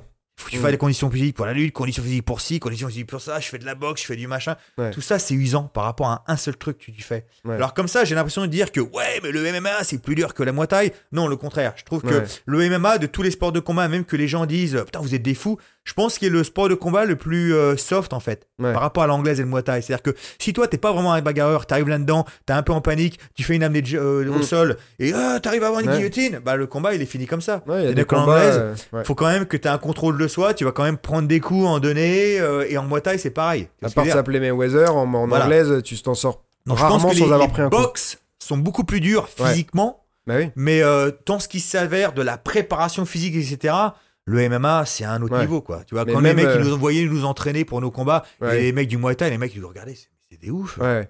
Mais tu vois, même le concept, au final, quand on y pense, de, la, de, de tous les autres sports de combat à part le, le MMA, de se dire, je viens de, je prends un knockdown, donc en réalité, euh, on va dire que dans la rue, Ouais. le combat il était fini là, tu Ouais. vois, parce que si le mec il, il veut t'enchaîner, il t'enchaîne Ouais, quoi. On te laisse 10 secondes pour te relever et pour te reprendre des dégâts au cerveau alors que tu viens déjà en prendre, tu vois. Mhm. Ça, c'est c'est ça déjà, moi, la Ouais. différence pour moi qui est en faveur du MMA, c'est que Ouais. si, si euh, Ouais, en. MMA, si l'espace de 5 secondes, ne serait-ce que 5 secondes, tu peux plus te défendre, Mm. le combat il va se finir, tu vois. Le mec, soit il va t'étrangler, soit il va partir en grande pente, l'arbitre il va arriver, tu vois. Mais on te donne pas une chance Mm. de dire, ok, là t'es au bord du chaos, je te laisse 10 secondes pour récupérer, allez, relève-toi et reprends dans la gueule, tu vois. Bon, ça peut être difficile aux gens de comprendre ce que je vais essayer de dire, mais, euh, mais comme je l'ai déjà dit et je me répète, je pense que pour moi, le MMA est sans aucun doute le sport de combat le plus soft, parce Mm. que tu as plein de variations, etc. Et où tu n'es pas obligé d'être un maître de tout en même temps. Ouais. Si tu es un mec assez physique avec un mental d'acier et que tu pas mauvais un peu à tout, tu peux quand même faire du dégât euh, en, en- en MMA. Tandis que euh, l'anglaise, les gens, ils réalisent pas en fait. L'anglaise, tout le monde pense savoir boxer. Mm. Donc c'est bon, les gens ils prennent ça un peu à la légère. Mais ils réalisent pas en fait le niveau de Mm. dessus niveau de dessus niveau. Quand les mecs ils disent de la merde sur Mayweather, je fais mec, tu, sais, tu connais rien à la boxe. Ouais. Tais-toi. Bah oui. Tu connais rien. Après, Le tu- mec il a un niveau Bah oui. tellement élevé que même ça. toi tu réalises même. pas. Bah oui. Ah non, c'est sûr. C'est juste que les gens. moi, je- je le- parfois, je leur dis, en fait, c'est que t'aimes pas vraiment la boxe. Euh, ouais, mais ils sont chiants ces combats. Dis, moi, je les trouve pas chiants parce que j'a- Tu sais quoi regarder? j'apprécie la technique. Voilà, tu je sais vois, je vois ce qu'il fait. Ouais. Et, et tu, du coup, tu peux être que en admiration, tu Mm. vois. Mais le mec aime juste bien voir deux mecs se taper dessus. Il trouve que c'est Ouais, nul, tu vois. Je comprends. Je Voilà. comprends, mais voilà, mais tu sais pas ce que c'est que la Point de vue spectacle, c'est sûr que c'est pas euh, voilà deux Mexicains qui se mettent euh, front contre front et qui s'allument la gueule, tu vois.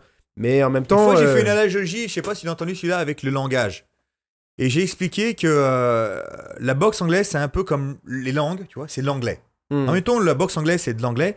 Et euh, le jiu-jitsu brésilien, c'est du brésilien. Tout le monde sait parler un peu anglais. Hmm, Yes, no, euh, maybe. euh, ouais, ça va pas parler les gens. Mais Mm. voilà, ils savent. Et c'est un peu comme la boxe. hmm, Je sais faire euh, un jab, Ouais. je sais faire un machin, c'est dégueulasse, ça sert à Mm. rien, mais je sais pas toi. ouais, Puis en anglais, aussitôt que tu commences à balleriner deux, trois phrases, euh, ça y Ouais. est, voilà, c'est bon, je parle anglais. Et l'anglais, c'est pareil. Aussitôt que tu commences à deux Mm. enchaînements, ah, c'est bon, je connais l'anglais. En fait, tu sais pas parler. ouais, T'as juste une familiarité avec ça parce que tout le monde le connaît, donc c'est facile de faire croire que tu connais. Le brésilien, c'est du portugais. Tu sais pas parler portugais. T'es pas, t'as pas envie de un t'en sais rien, tu sais. Euh, caray, peut-être, j'en sais rien, mais euh, et caray, ça serait une vieille guillotine pourrie, tu vois. Mais en fait, tu, tu sais pas parler. Donc c'est normal que tu aies une certaine humilité quand tu commences ce style parce que tu connais absolument rien et tu Ouais. peux pas faire semblant de savoir. Que le problème avec la boxe anglaise, c'est que tout le monde fait semblant de savoir. ouais, Moi, je regarde un mec juste pendant 5 secondes et je te dis tout de suite si c'est boxé ou pas. Tu regardes où ses pieds ils sont, tu sais déjà dès le départ. Ça n'a rien à voir avec les mains. Hmm, Parce que même les mains, tu vois déjà, même les mecs qui savent pas c'est, vas-y, monte tes mains tout le temps. Non, ouais. les mains, ils ont pas obligé d'être toujours levées. c'est ça. Moi, on me fait des fois les commentaires, mais t'as pas ta garde. Mais parce que je sais quand j'ai besoin d'avoir ma garde, en fait. Et oui. Euh, et euh, en fait, c'est ça que, que les gens ils comprennent pas. C'est ce truc de, de, de, de devoir être ultra, académique Ouais. tout le temps, euh, la perfection, machin et tout. Non, c'est. euh, quand t'es comme ça, ce qui est pas, Ouais. pas mauvais, bah tout de suite, je sais ce que tu vas me dire. Je sais Mm. ce qui c'est que ça va arriver, etc. Mm. Mais quand tu commences à être comme ça, Hmm. là, ça devient plus compliqué. Ouais. Ah, il va venir au-dessus, il va venir en dessous. Mm. Mais là, tu peux commencer à faire ça quand tu vraiment euh, gères la distance entre toi et ton partenaire. Quand ça, tu maîtrises complètement. Parce que tu sais qu'un petit pas en arrière, t'es là. Ou un petit pas en avant, t'es là. C'est ça. Ce que Conor McGregor fait très très à la bien. perfection, ouais. Ouais, mais lui, il a son coup d'œil aussi. Et c'est pour ça que lui, ouais. il fait, il, Ouais. c'est pas comme ça. Il a pas Parce de garde. qu'il sait, lui, il a pas de garde. Il veut que tu viennes. Hmm Il sait quand il va falloir qu'il, il sait quand il a perdu son timing, qu'il va falloir qu'il fasse ça. Ou quand son timing est parfait, t'es dans sa ligne de mire, fait. yes. Et donc, c'est pour ça qu'une Ouais. garde haute, c'est pas toujours bon. Moi, dans, ma, dans, ma, dans mes cours de boxe anglaise, c'est Hmm. beaucoup de ça. Ouais. Avant, début, Hmm. blocage ici, machin, parce que je, je, je- je- tous mes élèves au début, je leur apprends à boxer en extérieur, Ouais. pas en En intérieur, distance, quoi. En distance, de comprendre tout ce Hmm. mouvement, de comprendre mon cercle, ton cercle, Ouais. et je leur fais faire pendant presque un an hein, que le direct du bras avant. Ouais. Bloquer le bras du Ouais. le, le Ouais. en dessous, comment le toucher, comment aller au corps? Hmm. Rien que ça déjà, tu fais du sparring avec ça pendant un an, t'as compris la boxe anglaise. Bah oui, le reste, ça va clair. devenir plus facile. T'as le placement, t'as la distance, t'as. Ouais, non, c'est hyper important. Et c'est ça que tu vois même dès le départ. Quand un mec commence à parler de garde, de machin, c'est Hmm. Ouais. Tu sais pas de quoi. Non, mais souvent aujourd'hui, mais t'as regardé un combat de boxe anglaise ou pas? T'as vu des mecs qui avaient leur garde tout le temps ou pas en Mais- boxe anglaise? Moi, je le demande, Ouais. au- je, je, ils vont me faire de la anglaise, je fais, hey, écartez plus vos jambes. Tu sais, Ouais. les mecs, ils viennent du pied-point, machin. Oui. Non, mais c'est pas normal. Mais t'as déjà regardé la boxe anglaise Regarde Ouais. leurs pieds. L'autre Leur fois, pied, il est là. Il j'ai est un, pas là. j'ai un mec qui me dit Non, mais euh, reste dans le kickboxing, euh, tu co- tu tu- tu t'arrives pas du tout à faire de la, de la boxe anglaise, ta position elle est beaucoup trop écartée, euh, tout ça. Je Mais t'as rien compris toi en fait. C'est le, le contraire. Quand tu, Ouais. fais, quand tu fais du pied-point, t'as une position plus courte. Ouais. Je dis, et après, je lui ai même envoyé une vidéo euh, coach euh, olympique de boxe anglaise qui prend un élève qui dit voilà la position. Et le mec, Mm. il a une position hyper longue, tu vois. Et, et- et le mec, il me dit qu'il fait depuis 20 ans de la boxe anglaise, euh, euh, que toute sa famille fait de la boxe anglaise. C'est ça son argument. Je fais bah, je suis désolé. Toute ta famille, ils font de la merde. Bah voilà. Mais c'est dur à c'est accepter pas parce que vous gens. faites de la, de la merde de père en fils qu'on va donner de la crédibilité. Non, mais tu vois. Et après, même c'est tellement évident quand tu fais des mises de gants, etc. C'est vachement plus confortable d'être comme ça. C'est pour ça que les mecs ils font. Ah, je vois des fois les boxeurs ils font ça. Ouais. Bah oui, ils font ça parce que la jambe à l'arrière Ouais, elle est vachement derrière. Ils ont l'appui dessus. Avec quoi t'es là et tu fais ça? Bah Bah, T'as pas de mobilité de bus si t'as une position hyper courte. Et c'est pour ça que je pense que quelqu'un me disait, je dis la boxe anglaise se marie à la base beaucoup plus mieux avec le MMA Ouais, que le Muay Thai. ouais, ouais. ouais. Ah Parce bah oui. qu'avec les positions des jambes qui sont beaucoup ça. plus similaires que ceux de la lutte Mm, pour descendre sur des Ouais. appuis. Donc c'est pour ça, moi je dis les mecs, soyez bons en anglaise, Ouais. rajoutez les coudes, après des Mm. low kicks, des machins. Mais c'est plus important ça, c'est non, non, mais le Muay Thai. Le Muay Thai, ça va complètement à l'opposé de ce que tu veux en MMA. De toute façon, tu vois pas de vrai style Muay Thai debout en MMA qui Si, fonctionne. il y a une, un, une fois un connard qui a essayé de le faire. Je dis que c'est un connard parce que c'est un Américain. C'était un des premiers coachs de MMA au Tiger Muay Thai, justement. Et euh, il avait fait un Ultimate Fighter. Je sais plus c'est quoi son blaze. Il avait fait un Ultimate Fighter. Et il est arrivé dans les premiers euh, combats avant que tu rentres dans le show. Ouais. Il vient et il fait. Et le mec, il est venu, il a fait overhand. Boum. Ouais. KO direct. Et pourquoi je dis que c'est un connard? C'est qu'après, il disait à tout le monde c'était un, un tough vétéran, qu'en fait, il n'est pas rentré dans le show, qui s'est transformé en UFC vétéran, même s'il Ouais. n'a jamais combattu l'UFC. Et je devais combattre lui euh, contre lui à Hong Kong. Et trois semaines avant le combat, il s'est désisté en disant Ouais, en fait, Liolin, ça me dit rien le combattre, il vaut rien. Et il a mis un Thaïlandais face à moi, Ouais. que j'ai plié en une minute. Et voilà. On va devoir s'arrêter là parce Ouais. que j'ai. euh, bah, toi, t'as, des- t'as quelque chose derrière aussi. Puis Ouais. j'ai mon élève qui est arrivé pour mon cours. Cool. Euh, bah écoute, euh, c'était top. Donc, Ouais. euh, prochaine fois que tu passes sur Paris. oui, si ça intéresse les gens, en tous les cas. euh, je pense, je suis sûr que ça va intéresser les gens. Moi, ça m'intéresse en tout cas. Donc, tu me dis si tu si es dispo pour se refaire ça la prochaine Avec fois. plaisir. quoi. Merci beaucoup, Jess. Merci.